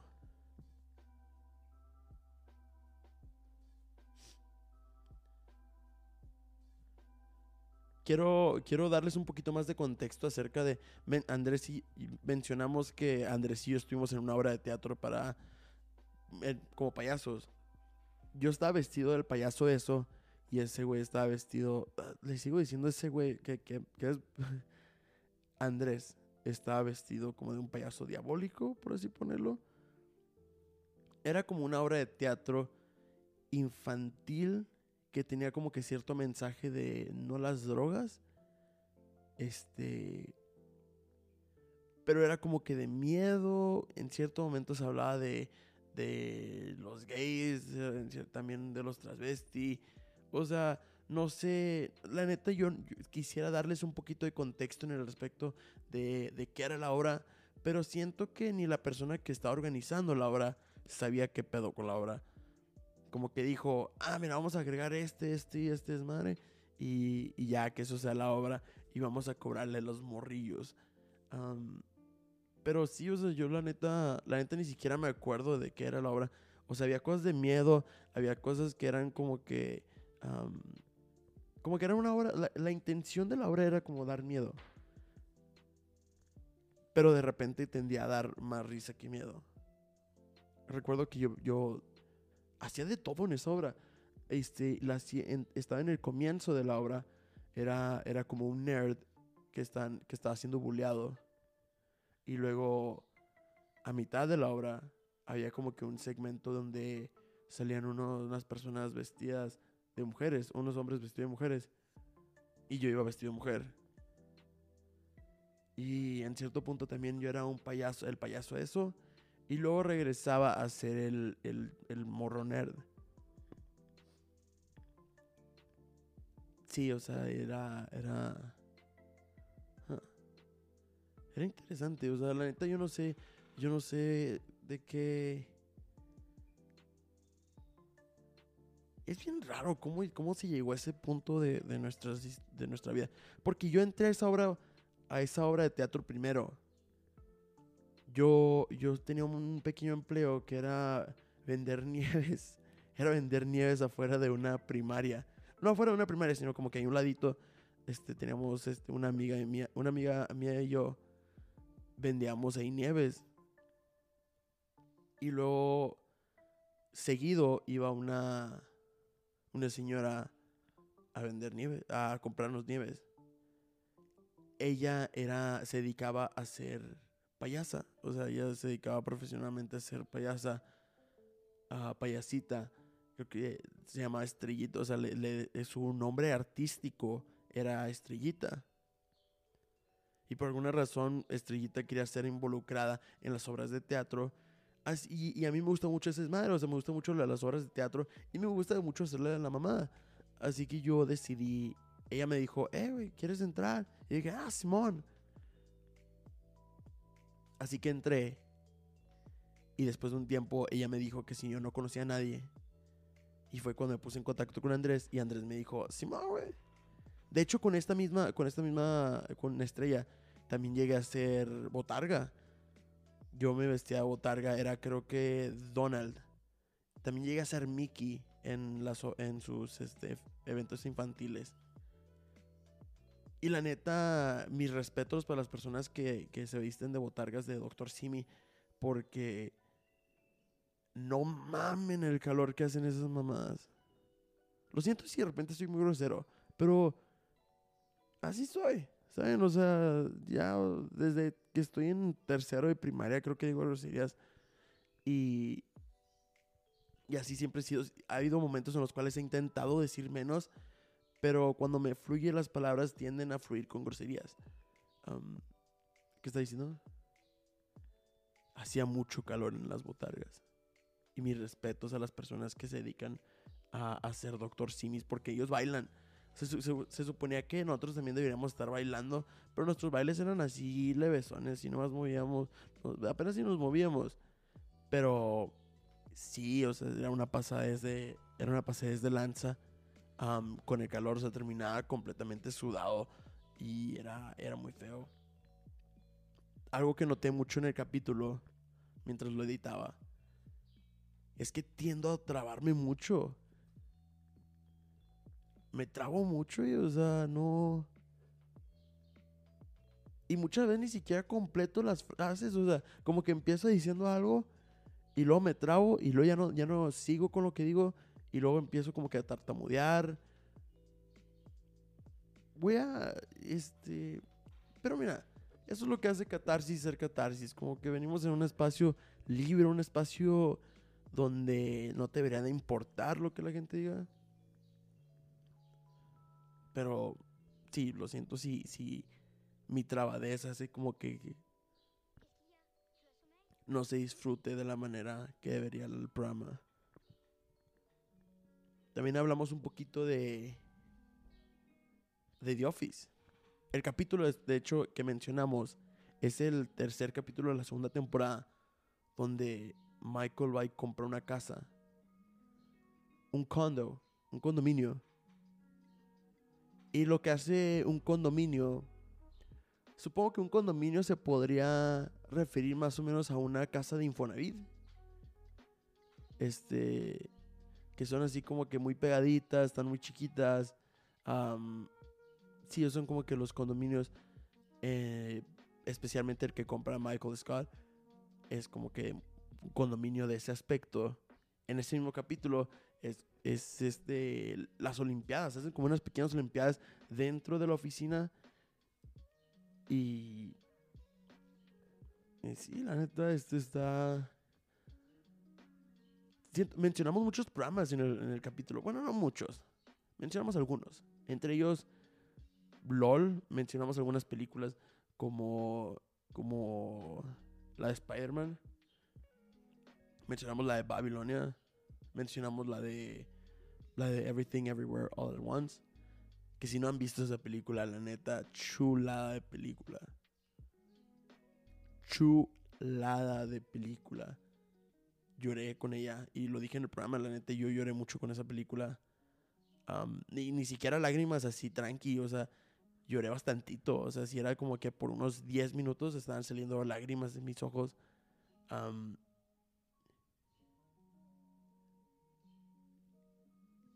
La cajuela de Andrés, si ustedes conocen a Andrés, es este un personaje por, como tal. O sea, la cajuela de Andrés, yo creo que sin, sin pedos, si buscas bien, puedes encontrar un tesoro ahí. Puedes encontrar hasta una persona, no sé si viva o muerta ahí. Tiene mucho mugrero en su, en su cajuela, la verdad, tiene mucho, tiene, tenía muchas cosas en su cajuela, muchos mugreros en su cajuela, tenía mucha ropa en su cajuela. Am, todo esto en aquel entonces. Ah, me estoy refiriendo antes de la pandemia. Antes de, Andrés y yo tendíamos mucho a salir juntos antes de la pandemia. Y Andrés era una de las pocas personas las cuales tenían carro y hacía el favor de, de estar, de dar ride. Y mi max- máximo respeto por haber sido esa clase de persona, esa clase de amigo. Pero su cajuela sí, vaya que fue, fue un personajazo. Y se le extrae. Pero ya dijo, ya dijo que, que está limpio. Dijo que oficialmente ya no, ya no es lo que era antes. Este. Pero. Pero sí. hablamos un poco también de del trastorno de borderline, que es el, trans- el trastorno límite de personalidad. Este es un trastorno de la salud mental que impacta la forma en que piensas y sientes acerca de ti mismo y de todos los demás, causando problemas para insertarte normalmente en la vida cotidiana. Incluye problemas de autoimagen, dificultad para manejar, emociones y el comportamiento, y un patrón de relaciones inestables. Con el trastorno límite de personalidad, aka borderline, se tiene el temor profundo del abandono o, al- o a la inestabilidad y se puede tener dificultades en tolerar, en tolerar estar solo. Sin embargo, la ira demuestra, la ira, tengo que aprender a leer mejor. Mira, este programa básicamente va a ser mi crecimiento personal. Va a ser mi crecimiento personal, va a ser crecimiento en el cual la forma en la cual hablo. Cabe aclarar que estos son los primeros capítulos. Son los primeros capítulos. Prometo que voy a estar mejorando. Voy a intentar mejorar la forma en la cual abro. Voy a, voy a- voy a intentar mejorar la forma en la cual leo. Aunque leer debería haber sabido desde que estoy en sexto, en tercero de primaria. Pero prometo que eso va a cambiar. Leo como un niño desmadroso de sexto de primaria. Ese niño desmadrosillo que siempre está ahí. Y lo era. O sea, yo era un niño desmadroso que de repente no hacía nada en clases. Y esto se demuestra en mi forma de lectura. A lo que quiero llegar es que el trastorno de personalidad es, una, es un trastorno en el cual tiende a afectarte cómo te sientes cerca de ti mismo, este, cómo te sientes a los demás. am, tiendes a tener como que una, una ira. O sea, tiendes a tener como que una ira desmesurada. Tienes impulsividad y tienes cambios de ánimo que pueden alejar a los demás. Sin importar como que tú quieres tener como que relaciones afectuosas y duraderas con las personas, pero simplemente con ese, con el trastorno de borderline, tiendes a, batallar. Pero, pero muchas personas con este trastorno mejoran con el tiempo, especialmente con tratamiento, y pueden llegar a ver, pueden llegar hasta vivir una, una vida completamente plena. Andrés es caso de ello, o sea, Andrés, eh, Andrés mismo lo decía que, era, que él estaba, él, él iba seguido a, a terapia por lo mismo. Este. Sí. Así que, mira, si, si lo que les acabo de leer, si lo que les acabo de decir, tiende, tiene algún sentimiento, o sea, se siente como algo muy propio de ustedes, no tengan miedo de ir a terapia. Como lo dijimos en el programa, la neta terapia es una de las mejores cosas que pueden existir en la historia. Y pueden vivir, o sea, pueden mejorar su estilo de vida con terapia. Yo, yo sé que yo no llevo mucho en terapia, pero la neta me siento mal, o sea, me arrepiento de no haber ido antes. Sin lugar a dudas, siento que la terapia ha sido la mejor forma de. Es la mejor, este. Siento que hay- ha cambiado mi vida completamente ah, me ha abierto los ojos, me ha enseñado cómo ver las cosas mejor. Y si lo que acabo de decir de- del trastorno de borderline se siente como que muy a ustedes, no duden en, en, en visitar a su visitar un, un psicólogo o, un, o buscar un terapeuta, o sea, ir a terapia y que no les digan que eso, que eso es para gente loca, porque la neta, si algo no es para gente loca, es la, el, el- la terapia. Y es bien loco porque, de hecho, si tú piensas que, lo dije en el programa, o sea, si tú piensas que estás bien, existe la gran posibilidad de que no lo estés. El 29% de los mexicanos presentará alguna enfermedad mental o trastorno psicológico en algún momento de su vida. El 29%, el 29 de los mexicanos.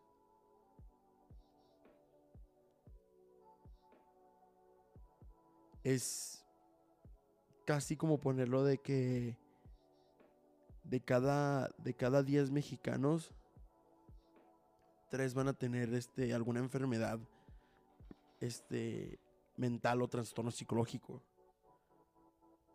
Y lo peor, lo peor aún es que en México solo el 1% de la población acude al psicólogo de manera regular. Debido a que existen estos, estos estigmatismos, este, este, esta pelea de que si vas al psicólogo, si vas a terapia, es porque estás mal, o es porque, o sea, solamente la gente loca va a terapia. Y la neta no, o sea, la, neta, la gente que se quiere va a terapia. Así que sí, el, el 1% de las personas van al psicólogo. Y siento que ese número debería de, de aumentar, especialmente porque, como les digo, el 29% de los mexicanos presentarán en algún momento de su vida algún problema mental o trastorno psicológico. Mencionamos la terapia racional emotiva conductual, la TREC. En el, en el programa lo, decía Andrés. Quise, quise buscar lo que yo dije, lo que estaba empezando a decir, lo de las 12, 12, quién sabe qué. Pero la neta no me acordé, ni siquiera me acordé con el del nombre. Y la vez que, que, fui a visitar a mi psicólogo, se me olvidó preguntarle. Así que prometo esa información, llegársela a tener más pronto, o sea, llegársela a tener en algún momento. O no, o chance no, a lo mejor se me olvide. Y a ustedes también se los olvide. Y ya imaginamos que esto nunca existió.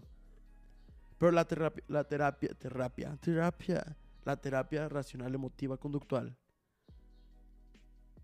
básicamente parte de la idea que las perturbaciones emocionales están provocadas frecuentemente no por las situaciones ambientales en sí mismas, sino por las interpretaciones que el paciente hace a las mismas. Y, y si, lo, si, por ejemplo, me lo, me lo decía mi psicólogo, básicamente mi este, la problemática que yo, que yo llego a tener mucho es que, que el que hace más pedo soy yo. Y es más pedo em, em, mental, o sea, yo, yo en la forma en la cual pienso, todos mis pensamientos llegan a tener cierta... O sea, me empiezan a abrumar. Y, y yo empiezo a interpretar las cosas de como que de formas diferentes. O sea, llego a presentarlo de, una forma en la cual me, me inundan la cabeza este, pensamientos, los cuales muchas veces hasta es muy difícil de, concentrarse en uno solo. Y siento que, que lo mencionaba, el, el, ejemplo perfecto de esto es como lo que yo decía de llorar. O sea, yo dejé de llorar por mucho tiempo. No porque la gente me decía que no debería llorar. Sino porque yo mismo me, me, di ese bloqueo. O sea, yo mismo. Yo mismo me, me, bloqueé de esa forma. De ya no, ya no poder llorar. Ya no querer llorar hasta cierto punto. Y normalmente la incapacidad de llorar se debe a un bloqueo emocional. Y más que nada, y lo, lo, investigué y, de hecho, esto, es lo que es esto, el chequeo es como que un lugar donde venimos a comprobar las cosas que dijimos en el programa. Y normalmente el bloqueo emocional ocurre cuando se tienen muchas emociones acumuladas. Y por propia supervivencia, nuestra mente considera que es mejor adormecer nuestro cuerpo, que es donde habitan nuestras emociones, haciendo desconectar de él para no sentirlas. Por este motivo, ciertas personas y en algunas ocasiones mantiene una desconexión de sus emociones y de su mente. Así que lo que se busca es reconectar para eventualmente se pueda dar el desbloqueo y el ahogo. Y el desahogo. Y siento que eso sí me pasó. Eso siento que, fue lo que me pasó cuando yo estaba más chico. Simplemente como tendía a tener muchas emociones así fuertes. Lo que yo llegué a hacer es como que bloquearlas y decir suficiente. Ya no más. Ya no quiero estar teniendo esta clase de emociones. Ya no quiero estar llorando cada rato y siento que la forma en la cual mi cuerpo dijo es, ¿sabes qué? Ya no vamos a estar sintiendo esta clase de cosas. Nos ahorramos todo este desmadre y ya no, en general ya ni siquiera lloramos. Y ya no, ya no lloraba. Y, mucha, y mucho, por mucho tiempo lo sentía como de que hasta me sentía fuerte, por así decirlo. De que, ah, es que yo no lloro es que yo no puedo, físicamente yo no puedo llorar. Y es una mamada. Y, y después de investigar, llegué hasta tener, o sea, ahorita está, está investigando y llegué hasta tener consejos de cómo llorar, de cómo poder hacerlo para llorar.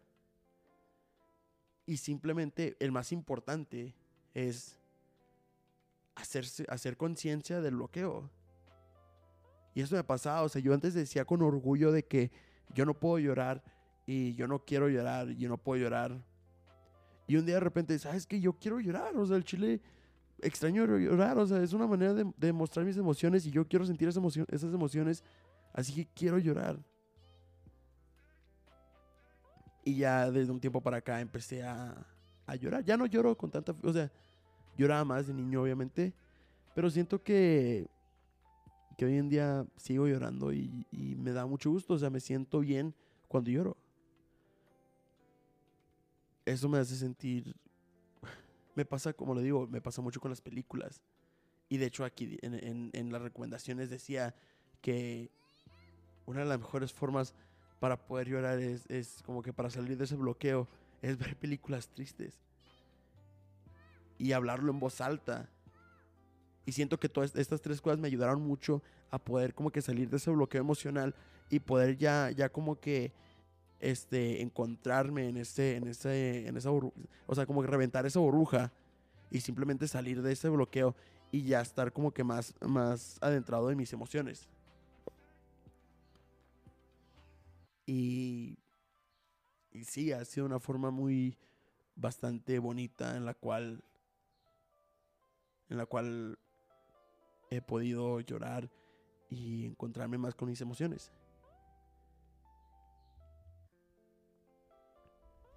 Hablamos un poco de, las... Mencionamos lo de las preocupaciones. Y en cierto punto yo dije que yo había visto en una película una frase que decía de que si existe un, si un problema tiene solución, entonces ¿para qué te preocupas? Si un problema no tiene solución, preocuparte no sirve nada. Y al intentar buscar esa, esa frase, en, o sea, de dónde salió esa frase, me encontré con lo siguiente.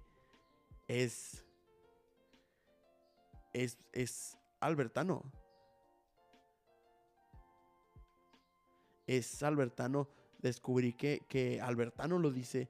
Albertano lo llega a decir en cierto punto en, en una serie, no sé en cuál de todas las series que ha hecho, pero total, lo hice en una serie. Y, y aquí les va.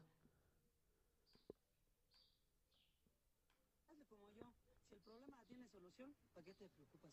Si no tiene solución, ya, ¿para qué te preocupas? Pues mira, hazle como yo. Si el problema tiene solución, ¿para qué te preocupas? Si no tiene solución, ya, ¿para qué te preocupas? Pues mira, hazle como yo. Ese vato sabe cosas. O sea, es, lo plantea de una forma tan simple que lo hace tan, tan, tan verídico.